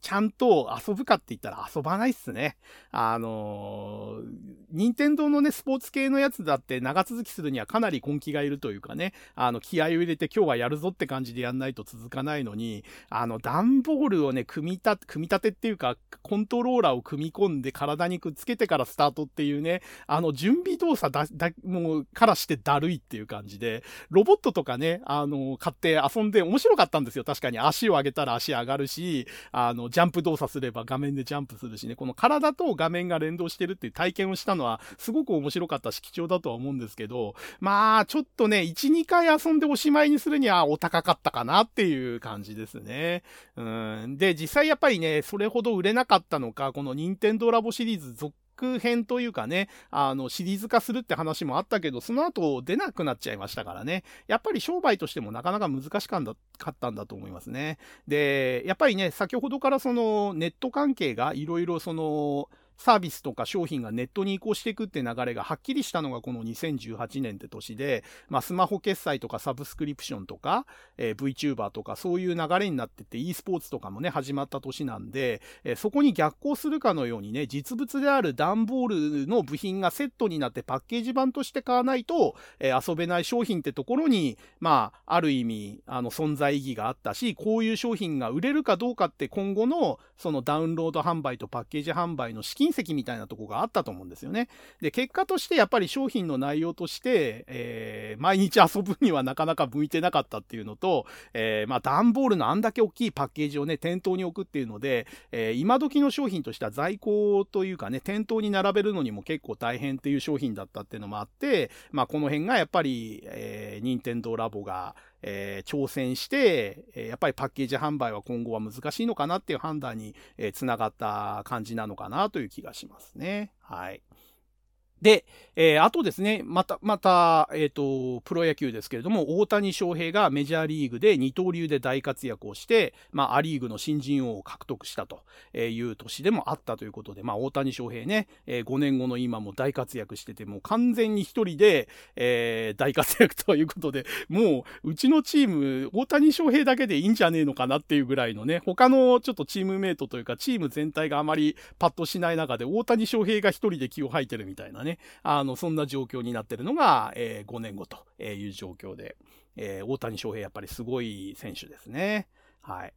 で、そんなとこですかね。で、この年は、えっ、ー、と、ドル円相場が1ドル、1ドル114円から104円の間で動いてたということで、で、この年の終値が109円ということで、まだまだね、今の水準から見たら円高が続いてた時期で、えー、この頃ね、僕、ボードゲームね、まだ趣味っていうかね、あの、好んで遊んでいて、海外からわざわざ個人輸入とかもしてた時期だったんですよ。で、比較的にまだ円高の時期だったんで、日本であの日本語版とか輸入版を買うより個人輸入した方がむしろ安くつくなんていう時期だったんで、えー、この年ぐらいまではね、割と積極的に個人輸入とかもやってて、えー、円高の恩恵を受けてた時期でしたね。で、この後から急激に円安が進んで、えらいことになっちゃっても、個人輸入なんて考えられねえよっていう、えー、状況に変わっていくのが印象深いですね。はい。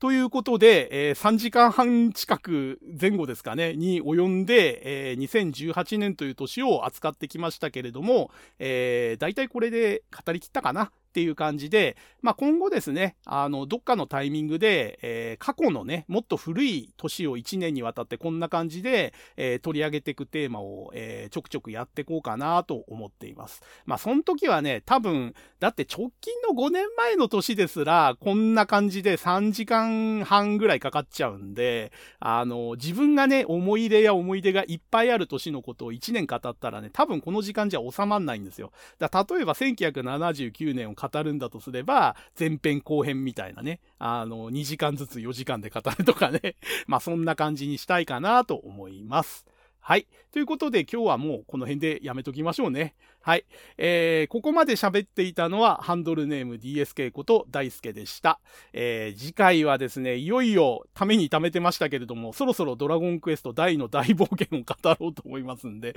最初に語るって言ってからもう1年近く経ってんじゃないか。半年以上は確実に経ってるよね。あの、今度の今度こそ、いよいよ大々を語り始めますんで、今のところね、3回じゃ終わんねえなと思ってます まあ、1回がね、何時間になるかわかんないけども、最低3回以上はかかるんで、もう、あの、じっくりね、代々に関しては、あの、語っていこうと思いますんで、えー、よろしくお願いいたします。えー、それではですね、次回また、あの、ブラジルの人が聞いてる穴の向こうで、えー、私の独り言を聞いてくださる方がいましたら、え、大変嬉しく思います。えー、それでは今日はこの辺で失礼させていただきます。ごきげんよう。さようなら。